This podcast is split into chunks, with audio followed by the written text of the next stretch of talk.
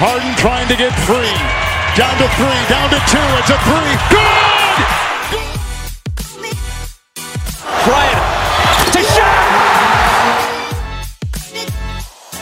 And that'll do it. It's over. The Golden State Warriors return to a familiar place. They're on top of the NBA world. Muy buenas a todos y bienvenidos a un nuevo episodio de Hackashack, penúltimo de temporada regular de la NBA. Eh, Estoy por aquí con mis dos compañeros, Daniel Cortiñas, Pablo Díaz. Hoy además tenemos una cosa que comentar, aparte de lo que viene siendo el episodio normal y habitual.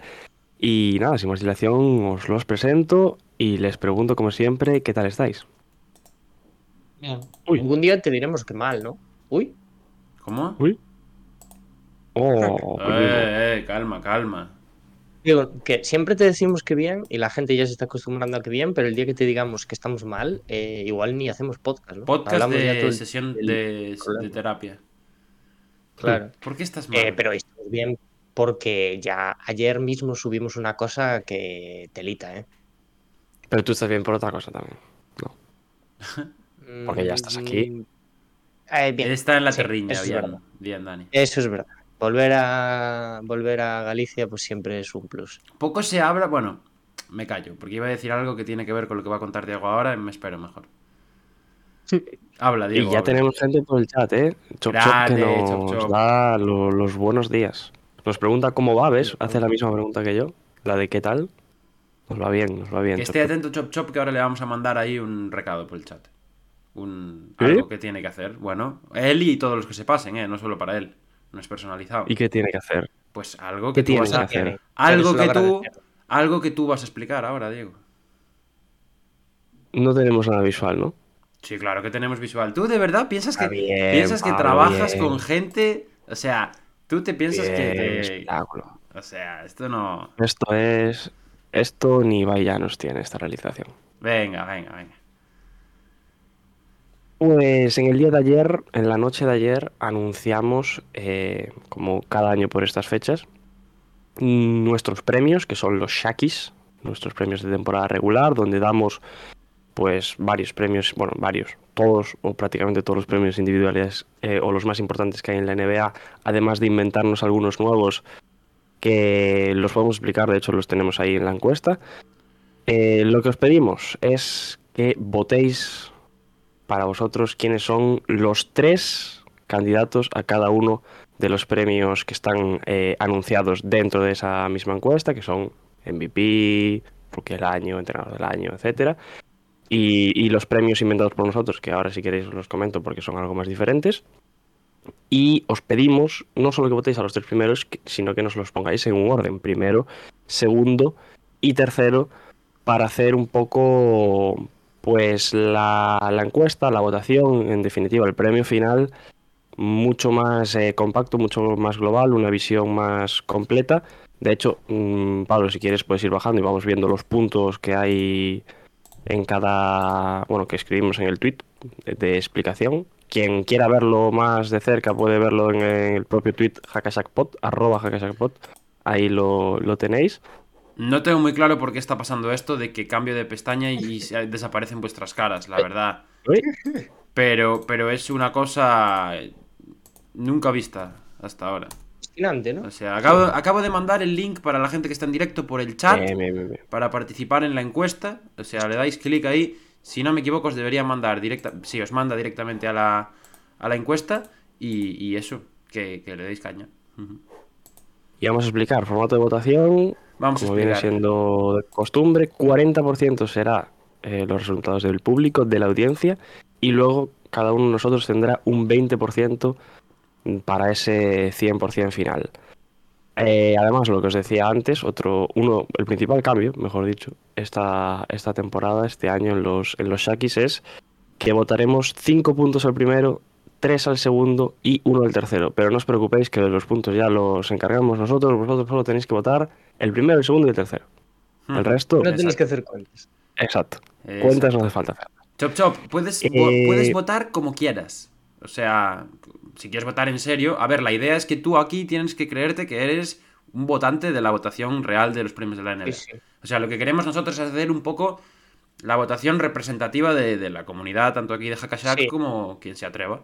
Entonces, pero bueno, tú. A ver, ya hemos puesto también votaciones acotadas, entonces no se va a salir. Claro, no va a eso es un problema, eso es un problema porque los otros años poníamos la opción de añadir, por- porque puede ser totalmente normal que alguien considere que otro jugador no está, o sea, que no está en lo- entre los que hemos puesto nosotros, es el candidato al premio, totalmente. Pero eh, este año, como queríamos cambiar el formato y poner el tema de primero, segundo y tercero en los votos, pues eh, no, no podemos llegar a tanto todavía. A ver si para el año que viene pues podemos, pero, pero bueno, creo que ha quedado chulo y que sobre todo es eso. Le da más chicha, ¿no? Que, que, que el segundo se lleve también sus puntos, el tercero, ¿no? Pues yo creo que es Sí, interesante. Esto, esto está hecho básicamente para que eh, no tengamos que escoger nosotros y vosotros simplemente a uno, sino que a partir de ordenar se eh, acabe pues premiando un poco el consenso, por así decirlo, y no es simplemente el único voto. Y algo importante, ¿eh? porque además se está viendo en pantalla.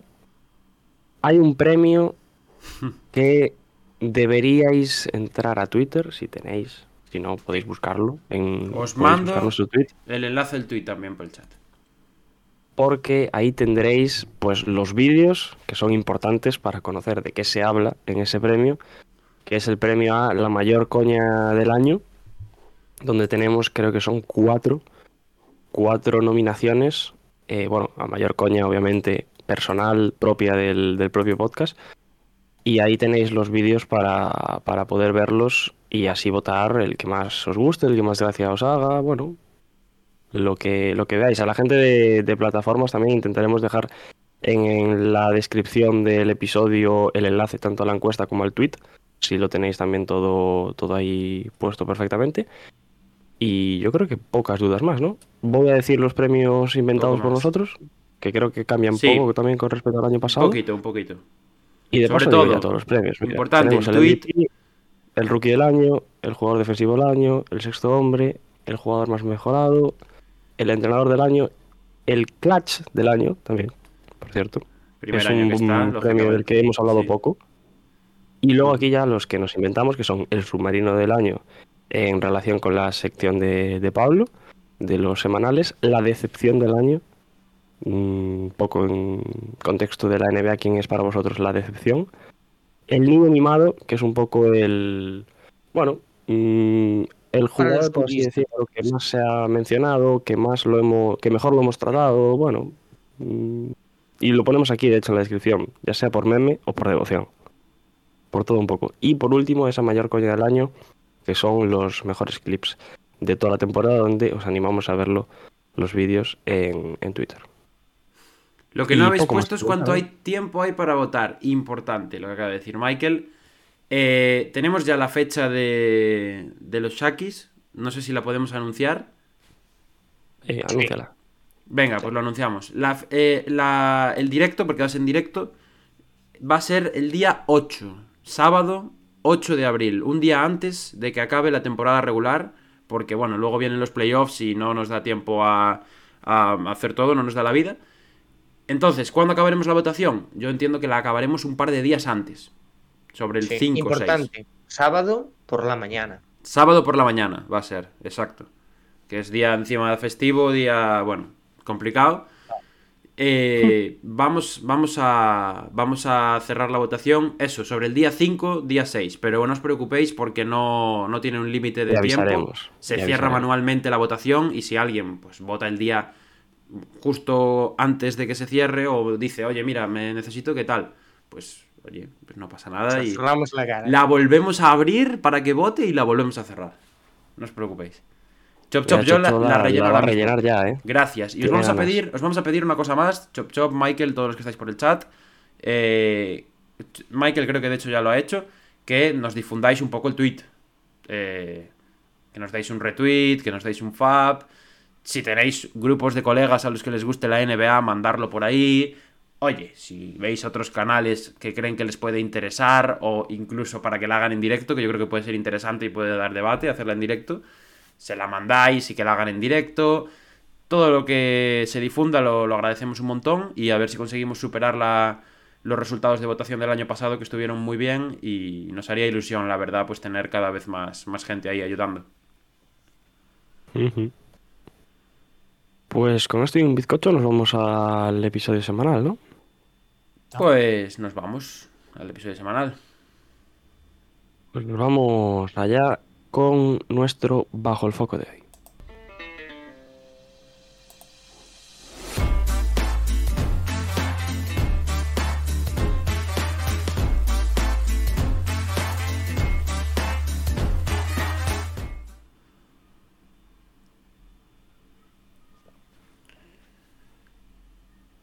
Diego. Uy, perdón. Ah, no sé. Eh, no, no me había dado cuenta. Ya estamos con el Bajo el Foco. Un Bajo el Foco, por cierto, mm, donde una semana más ha habido poco de lo que rascar. Pero creo que se ha quedado Bueno. un Bajo el Foco bastante debatible. Bueno, A de ver, debate, no, no- poco, pero sino que estamos haciendo la bola de mierda cada vez más grande, ¿no? De alguna cosa. Puede ser. Bueno, yo creo que es un Bajo el Foco que puede dar distintos puntos de debate. Venga, Diego, pues sorpréndenos. Y vamos a empezar con Luka Doncic mm, y los Dallas Mavericks también, en cierta medida. Porque los Dallas Mavericks están ahora mismo fuera de play-in. De hecho, los números que están ahí están mal colocados porque me olvidé cambiarlos, los puse ayer, perdón. Eh, creo que están empatados ahora mismo en esa undécima posición con el décimo del, est del oeste. Que es O sea, Oklahoma. no están a, que no están a medio partido del. Claro. Están empatados y lo miro ahora rápidamente. Si siguen a dos partidos o a menos, a dos partidos y medio Claro, estarían diría que a más del- porque ganó Golden State ayer. del playoff eh, directo. Que parece ya con los pocos partidos que quedan, que de hecho lo vemos ahí, su calendario restante, que son Filadelfia, Miami, Atlanta, Sacramento, Chicago y eh, San Antonio Spurs, en ese orden, además, los seis partidos que le quedarían a, a los Dallas Mavericks, donde hay alguna que otra pieza complicada. Y también Bueno, equipos todas. que bueno, vendrían, vendrían con su con su temporada en cierta medida ya eh, pensando en los playoffs, quizás reservando jugadores, pueden, pueden pasar cualquier cosa ahí. De ahí pocos, yo creo. Pero, pero sí que es complicado el calendario que Mm. le queda a, a Dallas, porque hay equipos también que se están jugando, ya sea entrar en playoff, jugarse eh, igual un partido menos del play-in, eh, ganar una posición más en la clasificación, hay distintos factores. Y Dallas no está nada bien, ¿no? Mm, luego hablamos de la de lo que dijo Luka Doncic y de todo lo que ha generado sus declaraciones después de la primera de las derrotas contra Charlotte, creo que es, o la segunda, no estoy seguro, que pierden un back-to-back contra Charlotte Hornets, que tiene tela. Mucha tela. Pero primero, si queréis, hablamos un poco de Dallas. con, así, en- con un tiro general. para con un tiro para congelar el partido de Dennis Smith Jr., que es la- el culmen de la ironía contra estos Mavericks, pues Y de la Sí. carrera de Dennis Jr. también, también. Pero, pero sí, yo, ¿Cómo bueno, veis a Dallas? no, no, es el, no es el peor calendario el que, el, el que tienen los Mavericks, pero yo creo que sobre todo es difícil por la situación de varios de los equipos no punteros. Porque quiero decir, tienen a Filadelfia, tienen a Sacramento, que está claro que van a ser huesos duros de roer, pero es que luego Miami se está jugando el playoff, Atlanta está jugando por subir, bajar de posición en el play-in, y Chicago también está intentando asegurar el décimo. Entonces, creo que es un calendario muy, muy difícil a, a nivel, bueno, a todos los niveles para Dallas. También más por la dinámica que vienen que por la propia que por la propia situación como tal, ¿no? De cara, de cara al final de temporada. Porque Kyrie también ha estado varios partidos lesionado. Tampoco está Kyrie jugando del todo bien hablado. Kyrie. Habla. También ha hablado. Sí, yo estoy con Pablo. Yo creo que em, es el, calendario que a priori, bueno, sobre el papel, ¿no? Por posiciones eh, de los equipos clasificados no debería ser tampoco eh, pues súper preocupante, pero sí que hay ciertos equipos que vienen una tendencia positiva, ya Chicago Bulls, ¿no? Que es ahora pues está eh, con la flechita para arriba. Pero los Hawks, yo por ejemplo estoy viendo en los Hawks que está viendo una mejoría. Snyder eh, lo decía ayer también que, había quedado muy contento con, el, con lo que había hecho de John Temurra y está pues puliendo alguna cosita que, que parecía que mm, Macmillan no acababa de, de trabajar bien. Em, y luego, pues, bueno, ya equipos como Filadelfia y los Kings que están en otra posición también pueden asustar a Dallas. Y viendo pues lo que, lo que ha pasado en los últimos partidos contra equipos relativamente fáciles, yo si soy fan de Dallas estaría temblando. Las cosas como son. Lo que ha pasado en los partidos y lo que ha pasado también fuera de ellos, porque eh, decía Dani, Kyrie Irving ha hablado, pero Luka Doncic también ha hablado y se han hecho eco mucho de esta declaración que, de hecho tenemos en pantalla, en la que dice, solía divertirme mucho en la cancha, pero ha sido muy frustrante, eh, muy decepcionante también por varias razones, no solo por el baloncesto. Algo le pasa a Doncic que puede explicar quizás el nivel eh, que le estamos viendo en las últimas semanas, meses de competición. Porque está claro que no es el mismo jugador que el de principio de temporada. Creo que claro. no sé hasta qué punto em, los temas extradeportivos le están afectando, porque es verdad que él no quiso meterse más en, en, es- en eso que puntualiza de no solo baloncesto, después cuando le animaban. Eh, pero, pero bueno, yo lo veo pues que, que está teniendo anemia espiritual en, el- en la pista. O sea, es un, es un tío al que parece que es eh, antes que era algo que lo- simplemente con, con verlo moverse, con, con verlo en la pista lo veías vibrar, ¿no? Que desprendía así que cierta alegría y ahora es como que se le cae todo al suelo. Es, es un poco, es un poco duro de ver, ¿eh? Y bueno, es, es un poco también la imagen del equipo al final. Es, es- Sí, sí, es sí. lo que llevamos hablando años ya con los, con los maps. Si Lucas no está bien, los maps no están bien. Y no parece que Kairi sea la solución, por mucho que Kairi sea buenísimo y haya tenido partidos también muy buenos con, con los Mavericks. Pero es la típica historia de equipo que se viene abajo con el paso de los partidos y acaba en tragedia. A mí me, re- me recuerda mucho a, a los Lakers del año pasado, en cierta medida. Lógicamente con un contexto tota- totalmente diferente, que es que los Maps llevan todo el año ahí arriba, los Maps llevan todo el año metidos en la pelea.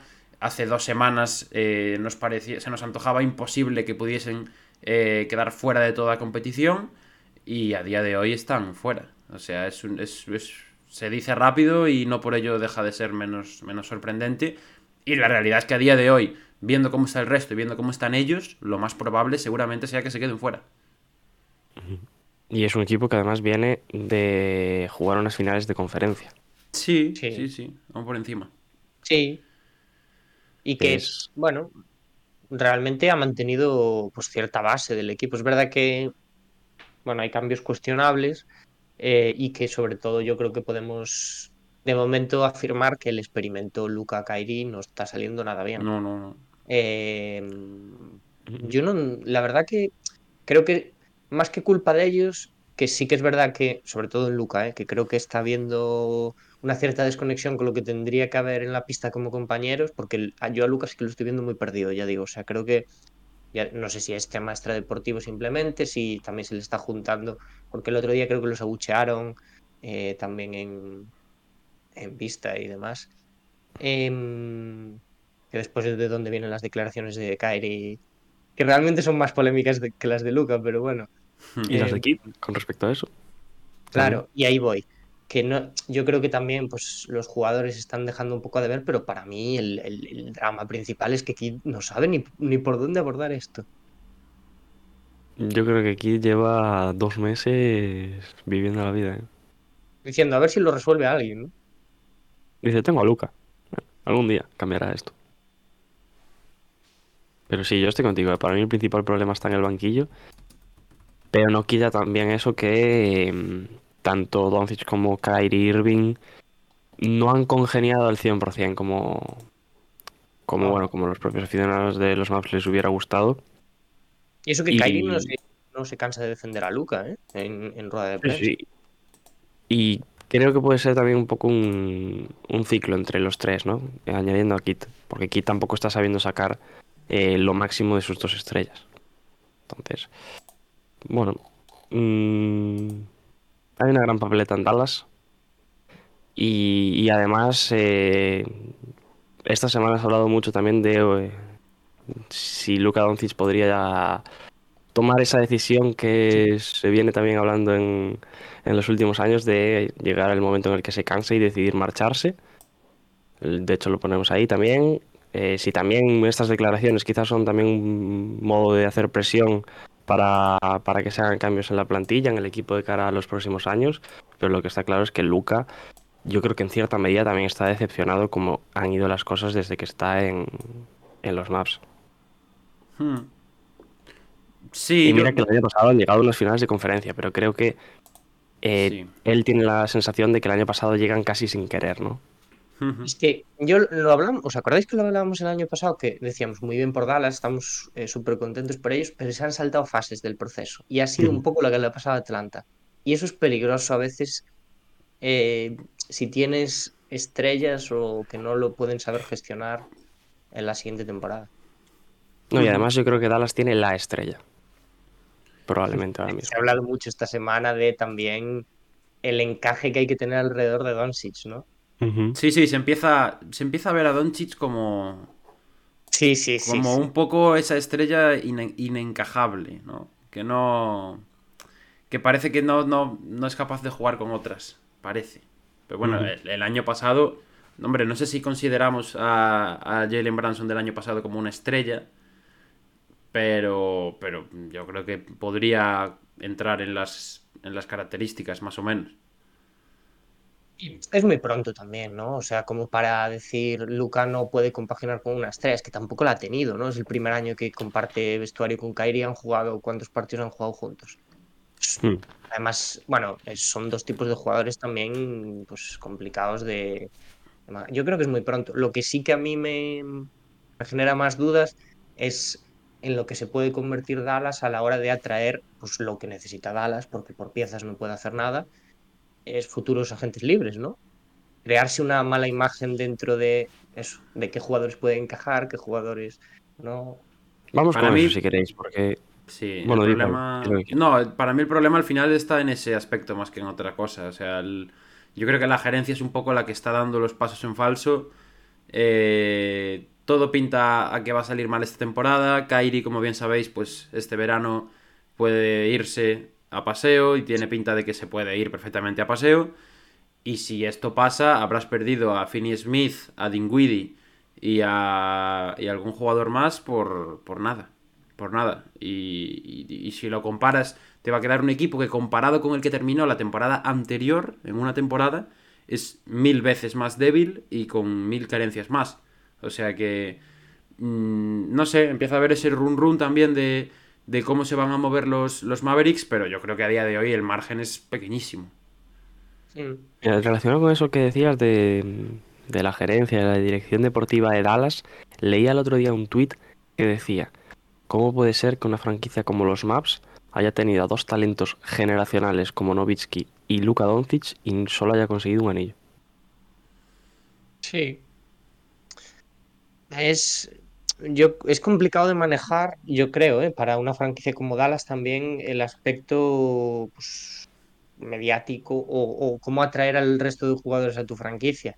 Y claro, ahora lo que más tiene que manejar Dallas es la narrativa de Luca.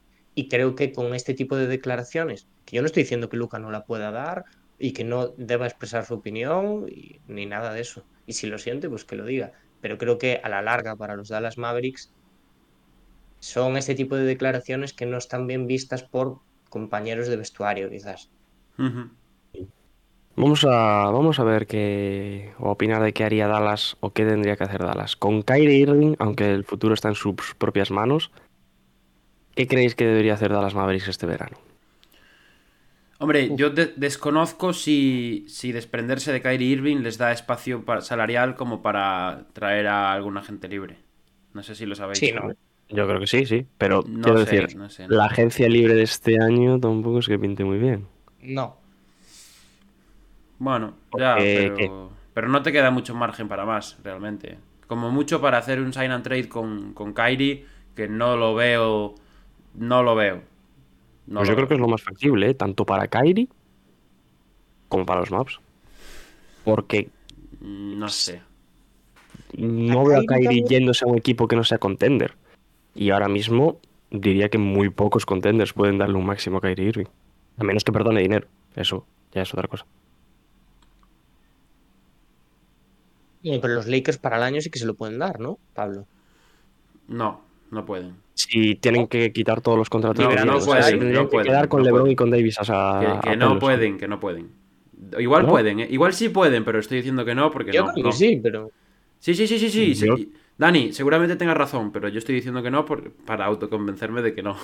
no pueden, no. Claro, pero es que yo creo que los No Lakers van a aceptar el segundo año, no sé si es de Beasley o de Vanderbilt y algo así. Porque De Beasley, yo creo que Eh, alguno de no, de, de Angelo Russell seguramente. que segundo años. claro. Renueven a de Angelo Russell seguramente, a Vanderbilt también. Bueno, eso ya te, te lo, te lo quita Sí. la posibilidad. A ver, yo sí soy Dallas. Eh, es muy, yo creo también es un poco pronto para decir. eh, y veremos cómo acaba la temporada, que igual tiene pinta de que se acaba en semana y media. Pero eso, primero esperar a ver cómo acaba y después, si la cosa sigue igual, yo no seguiría con Kyrie.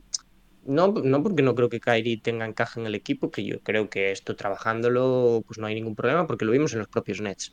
O sea, quiero decir, por eso Mm. yo no, yo no tengo realmente problema. Pero Pero una, creo- una- una cuestión. ¿Pero lo dejarías irse gratis o le harías un sign and trade? Un sign and trade, un sign and trade es ideal, ¿no? Pero yo no sé si Dallas tiene la capacidad para hacer eso, la verdad. Eh, sí, si puede sacar algo, pues que saque cualquier cosa.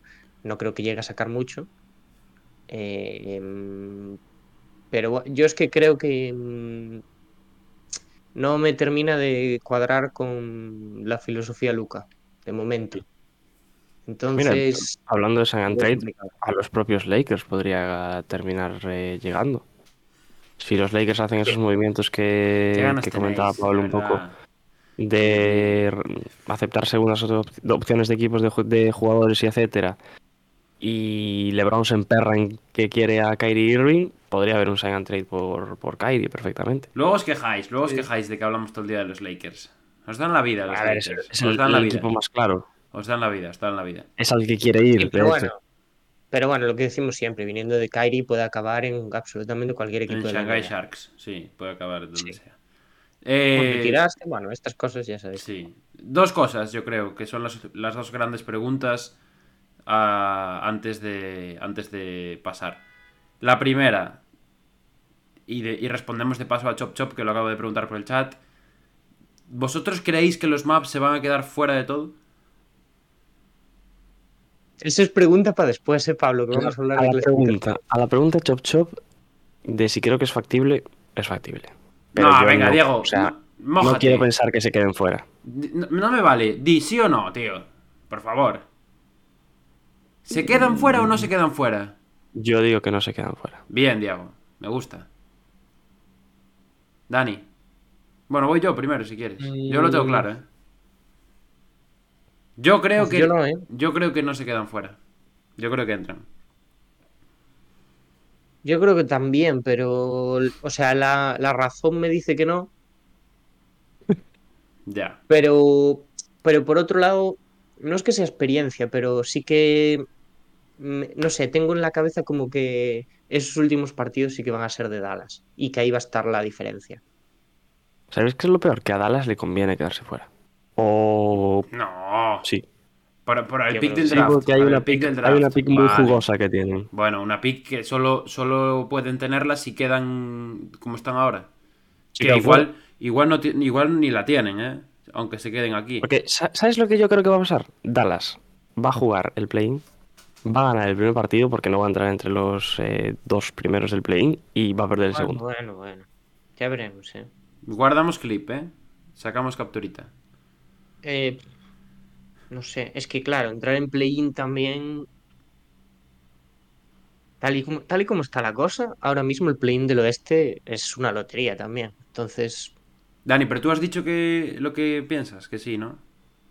yo, yo creo que sí que van a entrar.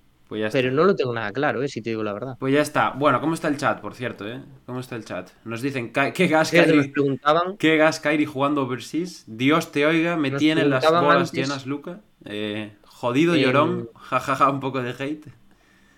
Nos preguntaban, perdón, Dani. Nos Preguntaba antes Michael si podían los Knicks, ¿no? Con, con Kyrie, supongo que será, ¿no? No me metería yo en ese fregado si fueran los Knicks, la verdad. ¿eh? Y más teniendo a Jalen Branson ya. Sí, no, sí, bueno, yo, yo con- Claro, los Knicks escaparon este año de Lavin y yo no me metería en el de Kyrie, pero Escaparon de por Lavin. poder por dinero. que Escaparon sí. de todos este año. Claro. Menos de Creo que sí Branson, de pueden todos. por- por dinero. tema es que son muy-. Son muy pocos partidos y algunos ante rivales de nivel. En principio no, pero ya, pero un equipo, si tienes que apostar porque un equipo va a dar el- la sorpresa contra un equipo grande, va a ser Dallas. O sea, yo te- me imagino, ¿cuándo juega contra Filadelfia? ¿Esta noche o mañana? Me imagino un partido de 50-10-5 de Luca y ganan en, en Filadelfia. Claro.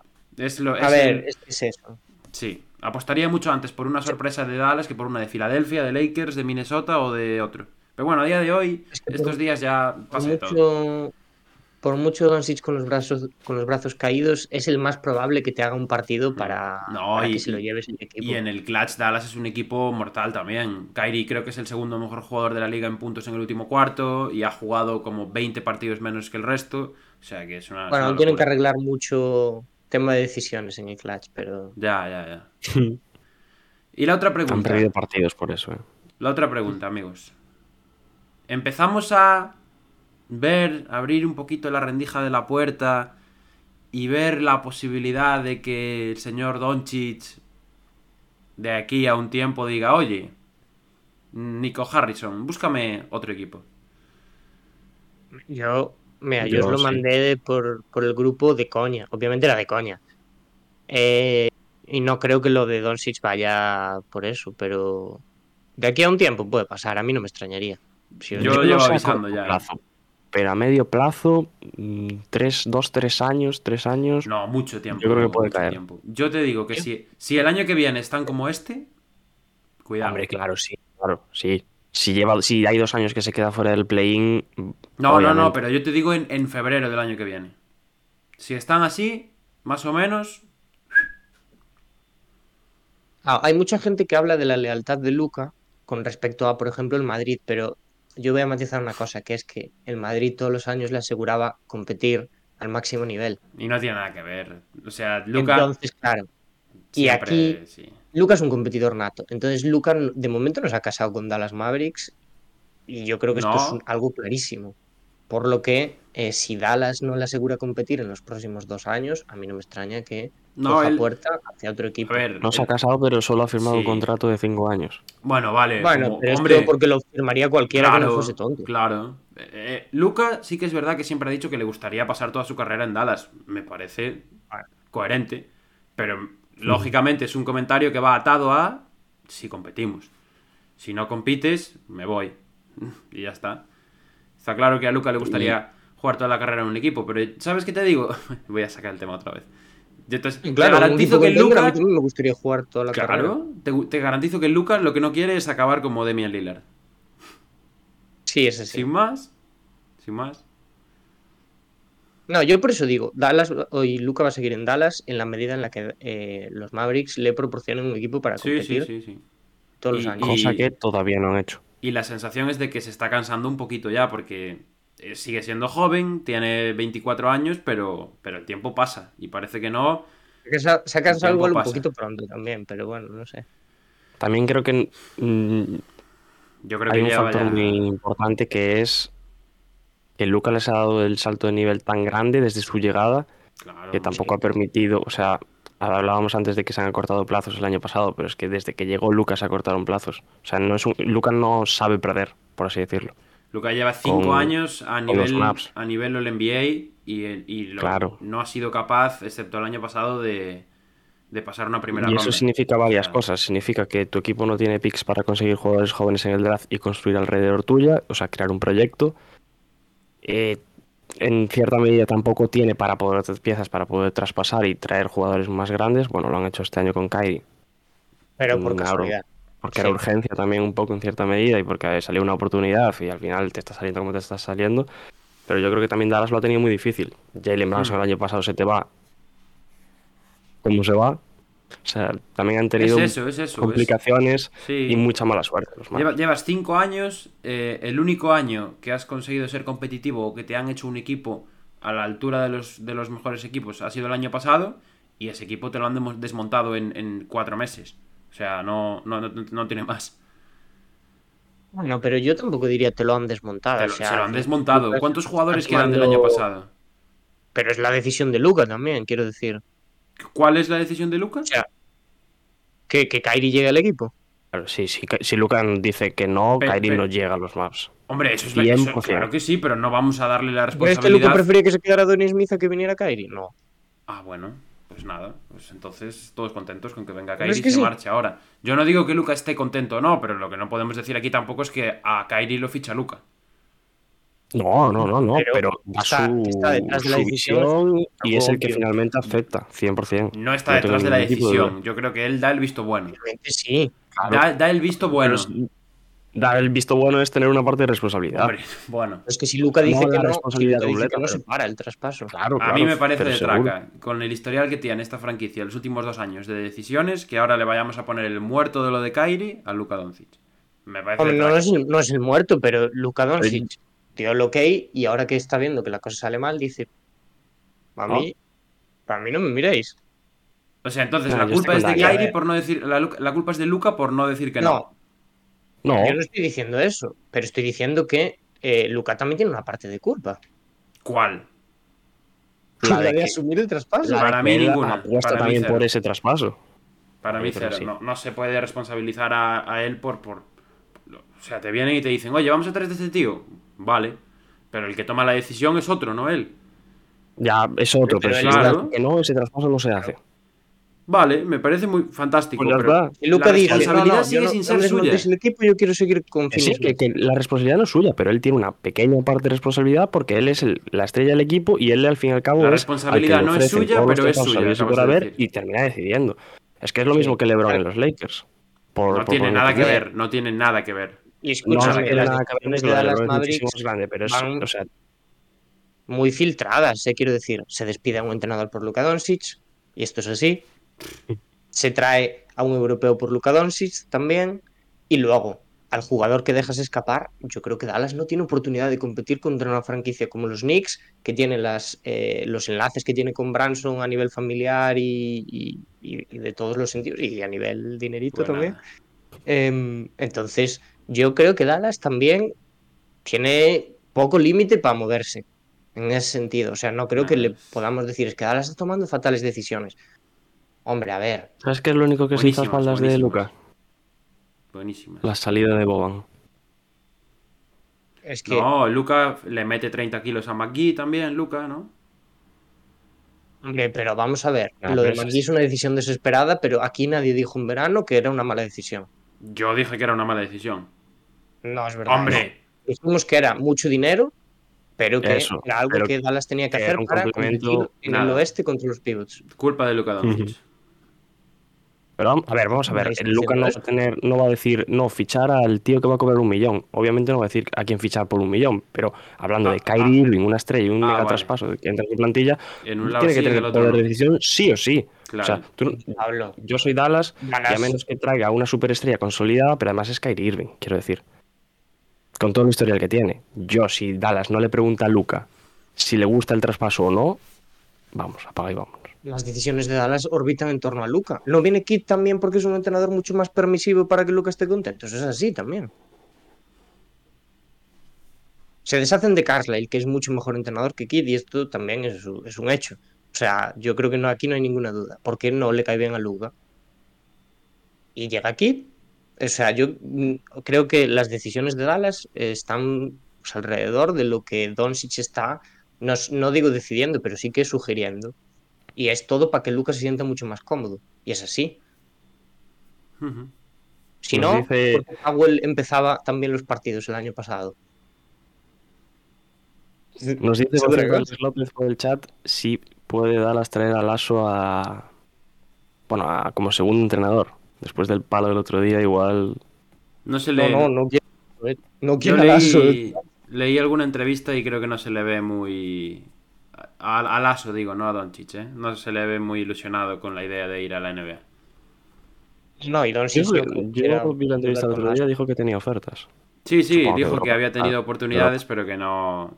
Que había estado en verano, creo que estuvo en San Antonio una vez, en verano, en- Le pega, ¿eh, San Antonio? Sí, sí, pero creo que no, creo que no es lo suyo. Sí, el otro día rajó, ¿no? ¿No, vi- no visteis el, el Le pegó un buen palo a Luca. de la NBA? No, no lo vi. ¿No? Pues curioso. Bueno, y tenemos más ahí.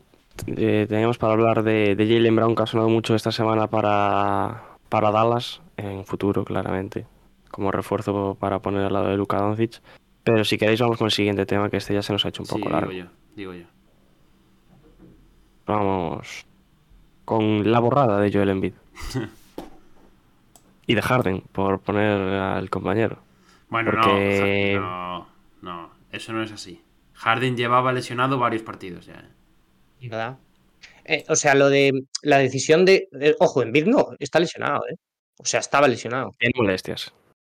Claro. Entonces los Sixers dicen, escúchame, escúchame, Joel, por favor, que el año pasado estuviste jugando eh, con el carricoche en los playoffs. Por Pero yo te digo una cosa. No juegues. Entonces, claro, si no juega Embiid, ¿para qué va a jugar Harden? No tiene sentido. Vale, pero no, no juega Embiid. ¿Por qué justo este partido? Y no el anterior. No, pero de verdad que tiene molestias. Sí, y las, pero se está las- las guardando, lle- En el las sentido de lleva, con las molestias dos, tres semanas. Yo creo que no, ¿eh? Partido contra... Eh, me parece la mejor decisión por parte de Embiid, eh. Por el Por MVP, parte de me parece la mejor decisión, es por parte de la franquicia. Es, sí, vale, lo que tú quieras. Eh, pero la franquicia, es que la ¿eh? también piensa en el MVP. No, hombre. Sí. Te digo yo que sí. Y teniendo en cuenta también el historial de los últimos dos años, piensan en eso. Y viendo la inercia y la dinámica de Embiid en las últimas semanas, lo que está ganando de peso en cuanto a la carrera por el MVP, me parece la mejor decisión. Mm, no ganamos nada y no perdemos nada. Lo único que puede perder es eh, que luego se saque a la palestra él se borró justo en el partido contra Jokic. Pero Es un argumento factible, cosa que yo no, no comparto. O sea, yo creo que hay mucho humo alrededor de esta decisión que no se le está buscando eh, demasiado. Nah, Un poco hooligan, Diego, ¿eh? no, pero es, yo creo que eh, es un tema sea, que lo- en cierta medida Es de coña, pero yo creo que no. Diego, Diego, Diego sería el, el chaval que hizo los carteles estos, ¿no? Sería él. ¡Ah, mira, no juega! ¿Qué carteles? ¿No viste el cartel? De Embiid. tampoco, ¿eh? Hicieron Ah, un no, cartel. ¿No, ¿No los visteis? Joder, lo voy a tener que poner No. en pantalla, de verdad. A ver. Lo voy a tener que poner en pantalla. No, pero yo creo que en, en cierta medida han pensado en eso. Yo creo que no, ¿eh? Yo que sí, que lo, importante es guardarlo, reservarlo lo máximo posible para que lleguen las en plenas facultades a los playoffs. Pero cuando vienes en una racha de 6-7 partidos en... y creo que son por el oeste todos, claro. Justo reservarlo en el partido contra Denver, no sé. Mucha coincidencia. A ver, a ver, lo estoy no buscando, lo ¿eh? Porque lo podías Eh, haber reservado en el anterior. Además, de que le están formas- reservando los últimos cuartos de todos los partidos. O sea, no juega. De todas formas, verdad, eh, partidazo, partidazo de Denver que al final queda ahí ajustado, pero esto es por los minutos de la basura, no os penséis que es por otra cosa. Partidazo de Denver en el sentido de, cuidado, que Denver, eh, o sea, si juegas Ay. como ha jugado en este partido, equipo mucho. serísimo para playoffs, ¿eh? ¿Quién? ¿Denver? Jokic. Sí, Jokic haciendo pues lo de siempre y luego Bruce Brown, que yo creo que va a ser eh, absolutamente fundamental en los, en los Denver Nuggets. Em, y podían haber perdido el partido, eso es verdad, porque le dan eh, un balón que tendría que haber sido para Filadelfia. Pero Me molaría hasta final, ¿eh? estaría chula, ¿eh? Sí, sí. Además, distinta a lo que hemos visto en los últimos años. Os voy a poner la fotito, ¿eh? Del cartel para que lo veáis. De, de verdad me sorprende que periodistas bien formados como vosotros no hayáis visto esta foto en toda la semana, ¿eh? Porque ha sido como, vamos, como la... La repera. Mirad. ¿No lo veis? No, Pero bien, bien. A mí, o sea, este tipo de cosas me parece que está guay. O sea, contribuye. Joel Embiid, a.k.a. The Process. Descripción, no MVPs, no First Team All-Stars, que no sé exactamente qué es eso, pero en cualquier caso, bueno, First Team All-NBA se referirá a este señor, ¿no? Supongo. Eh, alto. Last Seen in Denver 2019. Ahí lo tenéis. Grande, la verdad, ¿eh? Está, está gracioso, está gracioso. Bueno, en Bit que el otro día también eh, está hablador. En Bit. Está dando bastantes entrevistas. Sí, sí. ¿No nos vas a decir lo que ha contado en esas entrevistas, Diego? ¿Lo vas a Hay gente que se le está cambiando el discurso, Lo Diego. que lleva haciendo todo el año. O sea, todos los años. ¿Quieres Está decir que se te está cambiando mítica, el ¿no? discurso? El discurso ¿El discurso de cara a la votación? no cambia para nada. Mm, Que Joel. Embiid llore por su premio no quiere decir que yo lo vaya a votar o no lo vaya a votar. Ya veremos. Ya descubriremos el día 8 de abril a quién ha votado Diego. Qué bien vendemos. Oye, los nuevos del chat, Alex López y toda la banda. Entren al mensaje fijado y vayan a votar a nuestra encuesta de los Shakis, por favor. Que no se les pase. Compártanlo con sus amigos. Mándenlo por los grupos de NBA que tengan. A los del Fantasy, a los pues no sé qué. A todo el mundo a votar. Ahí está Chop Chop. Grande Chop Chop. Venga a votar todo Dios. Así es. Como debe ser. Eh, no sé, ¿queréis decir algo más de este, de este tema? A mí es que me parece que no da. No da para. ¿A ti qué te parece? Tú no has opinado casi nada. Eh, nada, nada. eh, no. ¿Te parece borrada o no borrada? Yo creo que es un poco borrada, la verdad. Fuera del- de, la coña que he tenido con Dani ahora, sí que creo que hace un poquito el tal, pero, pero no me parece tampoco muy, muy relevante. Sí que me parece relevante que no lleve, o sea, que lleve sin jugar en Denver desde 2019, me parece relevante. Y... Pero poco más, no creo que afecte a mucho... Creo que es más una anécdota a nivel de eso, de la afición y de la gente y tal, que, que algo que vaya a determinar mucho la carrera por el, por el MVP o, o algo parecido. De hecho, para añadir más a la narrativa, la foto esa es del año pasado. ¿Qué foto? Foto que hay. De Embiid y Jokic juntos. Ah, bueno, pero sería en Filadelfia, entiendo la foto. Asumo. Exacto, Si el chaval no nos miente. exacto. Pues vamos con el siguiente tema, que es algo que nos pedía Michael, creo, por el chat. ¿Sí? ¿no? Que nos decía, vuelve KD hoy, pues ahí tenemos. Vuelve El que regreso de las estrellas y de Gary Payton. Porque. Porque él lo iba a enfocar de forma gallo. esto, Eh, pero- escúchame, temática Basket Mundo. Gary Payton, 5 millones lo he pillado, ¿eh? A 5 millones lo he pillado. Sí, pues yo a Kevin Durant por 26. Sí, sí, pero Kevin Durant aún, está- aún sigue bajando hoy, crack. Claro. Y a Kevin Durant hay que meterlo mañana. Kevin- Daniel, calma, tranquilidad. Kevin Durant juega hoy, ¿eh? Sí, sí, sí. Sí, sé. por eso. Hay que Sí, meterlo pero hasta mañana. mañana, No claro, será buena mañana idea baja más. Mañana baja ¿Eh? más. Mañana no será buena idea meterlo. Mañana Sí, baja más. mañana baja Es- más. El precio, el precio se pone antes de los Qué puntos. poco, qué poco Basket Mundo tienes, eh, Daniel. Poca cultura. Claro, antes de los puntos, pero los puntos se los ponen. se Sí, los ponen pero mañana, ¿eh? después de los Claro. puntos sigue bajando un poco más. Pero empieza a subir de Sí. precio el viernes. Al día ¿eh? siguiente. Pero porque baje no hay ningún problema, quiero decir. No, no, eso no. es verdad, eso es verdad, eso es verdad.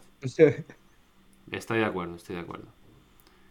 Eh, Pero bueno, muy feo, muy feo lo de y él, la verdad. Y él. Que lo iba a enfocar de otra forma y al final me quedó así. No pasa nada, Diego. Yo creo que Gary Payton te, te perdona. Está dolido. Diego. ¿eh? Vuelven Está las dolido. estrellas y él. Y se lo pone y él a Gary Payton, en fin. Y el traidor de Gary Payton. Oye, nadie va a hablar de la vuelta de LeBron, que fue, o sea, muy peliculera, muy de LeBron. ¿no? Apoteósico, ¿eh? Muy de LeBron. Sí, es que- Una vuelta muy de No, LeBron. LeBron llega como mucho la última semana. Boom, dos semanas antes. No, pero no, no fue, no, no creo que fuera eso lo peliculero. Lo peliculero fue lo de, con el tema del, del injury report y tal, ¿no? Que de repente Bien. apareció como doubtful el día antes. Dudoso. Eh, el mismo día de la, del partido pasa a, a cuestionable. Dos horas antes del partido va a probarse en el calentamiento. Y pasa por el calentamiento, lógicamente, y juega. Que bueno, que es, es muy de LeBron, ¿no? Al final es... es como le gusta. Grande mi pana Alex, eh, que votó mi vídeo. Podemos seguir con esto. Me da que, me da que Diego este año va a hacer una. Ay, a llevar un premio este año. Va a hacer un 73-9 Diego este año. En, en fin. Mm, Por cierto, nos dice Chop Chop, miedo me da que se vuelva a lesionar. Es que el pobre se lesionó solo haciendo una bandeja. ¿Cómo puedes evitar es- eso? ¿Cuál de ellos? Porque al final, ¿cuál te da miedo? Porque a mí me dan miedo un poco los dos, ¿eh? Los tres, ¿a quién le estás haciendo el feo? Ahora tú, ¿eh? Pues a Gary Payton, a ver. Ya que estamos, Ya, ¿no? ya que llevamos haciendo el feo, o sea, tampoco me da mucho miedo. Que se- Me da miedo, pero quiero decir. Da no, igual, ¿no? no es la misma pérdida. Ya. Sobre todo la de Durant, o sea, sí. O sea, la de Durant. Wow. Eso sí que asusta un poquito que se vuelva a lesionar. ¿Harán el proceso de empezar como suplente o con todo? Durant no juega de suplente. Cierto, LeBron llevaba desde 2007, ¿no? Sí, una vez había jugado de suplente, creo. O su carrera. Bueno, y Du- Durán que vuelve hoy contra Minnesota, a ver cómo lo vemos.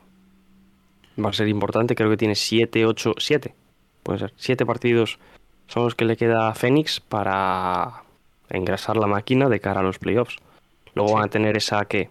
5 días, 6 días, 5 del play-in para, para prepararse más internamente. Pero le queda muy Ir cerrando poco los. Suns. También, porque sí que la tienen un poco más abierta, igual que el año pasado, a finales de temporada. Hmm. Buena No, falta. que no tan cerrada. Buena falta Esos les movimientos- hace eh, una buena racha a los, a los Suns ahora, ¿eh? Pues sí, la verdad. Sobre todo para entrar a- al playoff con, con confianza. Más que nada porque, digo, ahora están a dos partidos del play-in que te descuidas cualquier día de estos y de repente estás séptimo. Y si Bueno, no, y pues ventaja bueno, de cancha ventaja de campo. Claro, si no, ventaja Claro. de campo. ¿Y Lebron qué, Pablo? ¿Cómo lo viste? Bien, bien, la verdad es que bastante bien, un poco tieso aún, no sé si por, por la bueno, por la racha de partidos que estuvo fuera o porque todavía el tema del pie es algo que, que hay que ir poco a poco. Eh, para, para el partido de hoy está listado como cuestionable otra vez, así que a ver si juega o no. Aunque bueno, ha tenido dos días de descanso, pero bueno, no sé, no sé cómo lo quieren gestionar eso. Y, y más allá de eso, bastante bien, la verdad. No, no, no creo que se le notase mucho la, la bueno, la, la ba- el tiempo de baja. Lo que sí que nos dejó fue una de las citas del año también, ¿no? Después del partido, con, cuando le preguntaron por la lesión, por si había pensado operarse y demás, eso fue, fue bueno, icónico. Dani tiene pinta de que Dani, tiene pinta de que, Ah, Dani, no, no. eh, pestañeas y estás secuestrado. Estás, ¿Qué? estás así, Est- Estabas así. estás parado. así. Yo dije, hostia, se nos paró. Sí, sí, No, un no, poco no. de ese rollo estás. No, no, estoy bien, estoy bien. Bueno, Secuestrado. Davis también está day to hashtag. day, ¿no, Pablo? ¿Eh? Davis también está day to day. Bueno, este lo lleva sentando toda la No, temporada. no, Davis está, está bien. Davis está probable. Está probable. Primera vez que Davis Davis el lleva, equipo al completo. lleva probable desde, Desde- desde que volvió de la lesión. Desde los Eh, traspasos, quiero decir. mm, no, Bueno, ya porque Mobamba está lesionado. Mobamba está lesionado. Ah, es verdad. Y, y bueno, Anthony Davis, por cierto, que no sé si lo sabíais, pero el último back-to-back de la temporada, que es uno que tenemos con Utah y con los Clippers, parece que lo va a jugar los dos partidos. El primer back-to-back desde, desde que se Ya rompió sabemos cuándo se va a lesionar. el tema del pie. Sí. Y de Gary Payton, no sé si queréis decir algo más. Pero va a ser Nada, pieza que lo, fundamental. por, que lo he fichado por 5 millones en el Basket Mundo. Va a ser pieza fundamental, seguro, ¿eh? Y vemos lo que hizo el año pasado en Golden State. Si vuelve a funcionar así, Tendrías que decir tú algo sobre Gary Payton, Diego. Unas disculpas o algo, yo creo. yo no digo nada. Ah, muy bien, pues pasamos. No, no estaba, Este no estaba tío- tan mal al final. Pasamos. De este tío yo no digo nada. Y como venimos haciendo las últimas semanas, ¡Epa! Se me va, se me va. Chaval. resumencito un poco las conferencias. Sí, señor. Eh, Donde en el este ya tenemos cuatro clasificados ¿eh? para el playoff. ahí están los Caps. eh. Milwaukee. Boston, Filadelfia y los Caps. Sí, sí, los Caps además con Chicago- ventaja de cancha en primera ronda, asegurada ya, prácticamente. Y estos Chicago- cuatro puestos, Es probablemente el mejor título, la mejor descripción que se puede hacer del olor de Chicago. Pues ya estaba puesto ese título la semana pasada, Dani. ¿Mm? ¿Sí? Porque no los he cambiado. Ninguno de los dos, además. Fantástico, Diego. Pero sigue fantástico. oleendo, ¿no? Claro. O- Entonces, huele sí, más, oliendo, huele más a play-in, ¿no? Podríamos poner.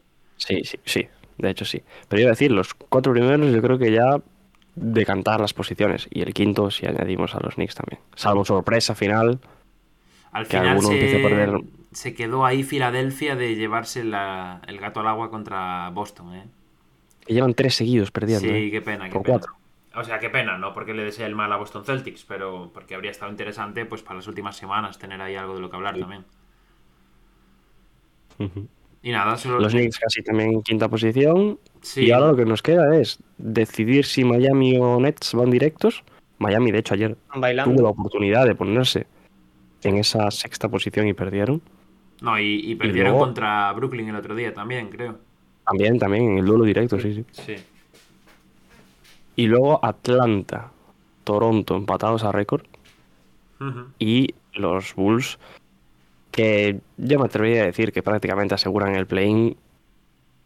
Por lo bien que lo han hecho en estas últimas semanas y por lo mal que lo han hecho tanto los Wizards como, como los Pacers. Luego tenemos a Orlando, que lo decía Dani antes de empezar el directo. Si hubiera tenido, tenido un buen inicio de temporada, quizás podría haber eh, peleado un poco más ese play-in. Porque además últimamente están mostrando un grandísimo nivel. Y ya fuera de playoff, Charlotte, que eh, probablemente esta última semana hayamos visto los mejores Charlotte Hornets de toda la temporada. Sí. Y Detroit, aunque bueno, le han ganado dos partidos a Dallas que no sé yo si cuenta mucho. Hombre, claro que cuentan. ¿Cómo no van a contar? Sí, Tal y sí. como está Dallas. Bueno, pero no- Dallas Hombre, en sí, parte claro, está como está por perder contra los Hornets. En parte sí. Sí. Yo, bueno, lo de Chicago yo ya lo avisé. Aquí no se quería confiar en los Bulls. Ya sé que. Pues, Me, en me encanta que Dani esté sea- flexeando de una décima posición, tío. En plan, va, yo ya avisé. No, no, no estoy flexeando de nada. Estoy O sea, flexeando de que hasta Pablo. Celtics se van a meter al play No eres el adecuado para decir Yo, eso. pero yo de que estoy flexeando. De nada.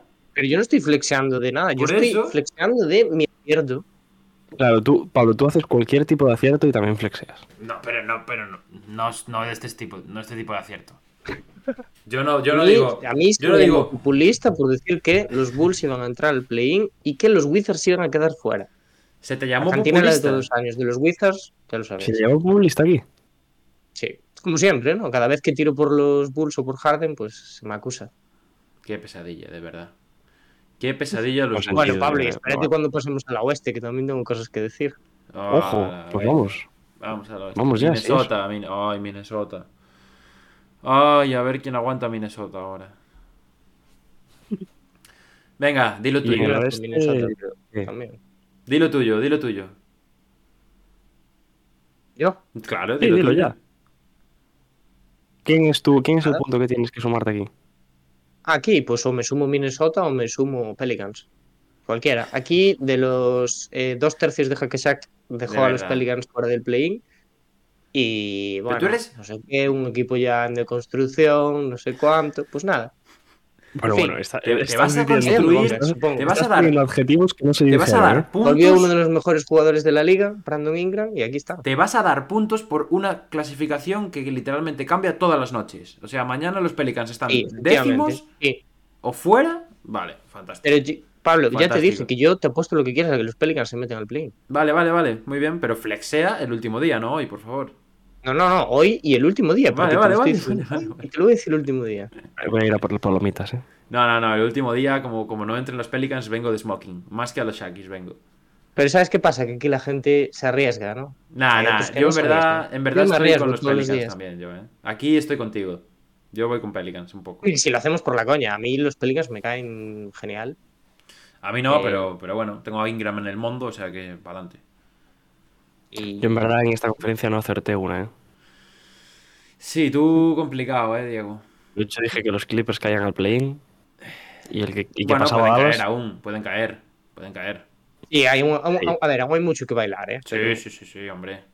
Diferencia de un partido y medio, parece que no, pero, parece que no, pero en, en una noche te, te pegas a medio partido y listo, eh.